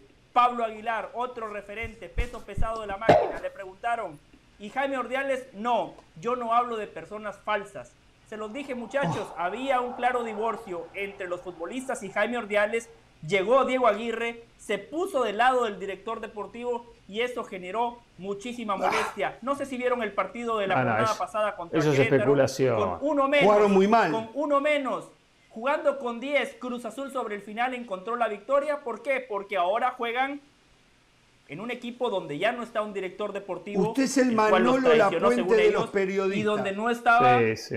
No, no. no, Usted es nada. el Yo Manolo leo- yo- los. Lapuente de los periodistas. Manolo No. Lapuente eh, piensa que el Tata Martino va a apoyar más a Argentina que a México. Y usted piensa que, los jugadores, que el jugador de fútbol es mal agradecido, es traicionero, es mala leche y termina perjudicando al técnico de, de turno, en este caso Diego Aguirre, eh, simplemente porque el técnico que no conocía el ambiente de Cruz Azul estaba del lado del director deportivo que fue quien lo contrató. Usted, reitero, discúlpeme, eh, pero en estas opiniones está emparentado con Manolo Lapuente. Yo sigo pensando Sí, que lo sí, más sano sí. que tiene el fútbol sigue siendo el jugador. O sea, nadie discute que había una- un cortocircuito entre Ordiales y los jugadores, perfecto, eso está bien. Pero de ahí a que Diego Aguirre se jugó a favor de Ordiales, fue, ¿habrá sido formal con Ordiales como habrá sido formal con los jugadores o con cualquier directivo? No es que se la jugó Claro. por Ordiales en alguna situación interna. Aparte en ese partido, en el 7 a 0, entonces ¿para qué Bueno. metió la pelota en el palo? ¿O para qué Rotondi y Cabecita termina haciendo un gol que después se anulan? Que influyó mucho en el partido, cuando la máquina había hecho méritos para ponerse 2 a 1. No, no podemos hablar de esa manera. No, ¿eh? pero Hernán, no, no es que haya sido correcto sagrados, ¿eh? con, con, con Ordiales. O sea, Aguirre puso a jurado en la portería cuando usted, Carolina, Jorge y yo todos coincidimos que Corona es mejor. Está bien. No, no, no, no. Coincidimos que, que todos decíamos que juraba un porterazo que tiene que atajar, que el portero del futuro. Y, y Corona, Corona es un portero que ya está en, la- en las últimas etapas. Ahora, entiendo venía lesionado. una experiencia uno que no tiene el otro. Exactamente, dice Caro, y aparte venía bien lesionado. Ahora, de repente se lo recomendó Ordial y capaz que está bien, tomó esa recomendación, pero de ahí a decir, ah, por eso voy a jugar, eh, eh, eh, por eso voy hacia atrás, por eso quiero perder, me quiero comer siete con el América por, para que saquen al técnico. No, yo esa no la compro. Sí, a ver, las palabras, las palabras de Corona son incendiarias y hablan de lo que es Ordiales como, no solamente como, como profesional, sino también como persona, porque no es el primero que habla mal de, de él, el caso de Reynoso, la manera como se fue Robert Dante Siboldi. Y ojo, y esto no traiga consecuencias en la selección mexicana. Ahora, de ahí a pensar que el jugador se va a meter goles en contra, yo creo que no. Probablemente, aparte, ¿qué es lo normal? Que un técnico nuevo que llegue se alinee con su director deportivo. Él no sabe cuál es la relación directa de los jugadores con el director deportivo. Pero habla, habla las claras de lo que es Ordiales y de lo que ha traído la selección mexicana.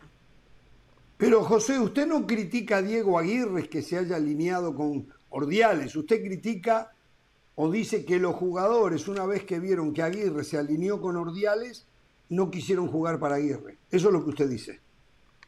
No, critico las dos cosas. También critico lo de Aguirre. O sea, está muy mal al final de cuentas. Eh, ¿Cuántas veces dice usted el fútbol pasa por los futbolistas? Si yo soy técnico, si yo soy técnico, antes de jugármela por cualquiera, escucho los dos bandos, no que en su primera declaración, ah, no, pero del Valle, al directivo. Del Valle con el directivo acababa de arreglar una semana antes un contrato para dirigir a Cruz Azul. Una vez ahí, ¿qué le decía al directivo? No te presto más atención, no, yo estoy Exacto, sin ignorarlo. Estaba, estaba, tocando el agua Diego Aguirre. Estaba recién entrando. Juan Reynoso tuvo personalidad. Juan Reynoso tuvo personalidad frente y dijo, a este la América fueron no para atrás. Esto es claro. Pero los jugadores de Cruz Azul frente al América jugaron a perder. Eh, no jugaron el segundo, tem el segundo tiempo dijeron si perdemos 3 a 0 no lo echan si perdemos 7 quizás sí el lunes estoy acá. Feliz cumpleaños, Pereira. Yo lo cubro. ¿eh? Gracias. No tengan temor de ser felices. Buenas Gracias. Agradece.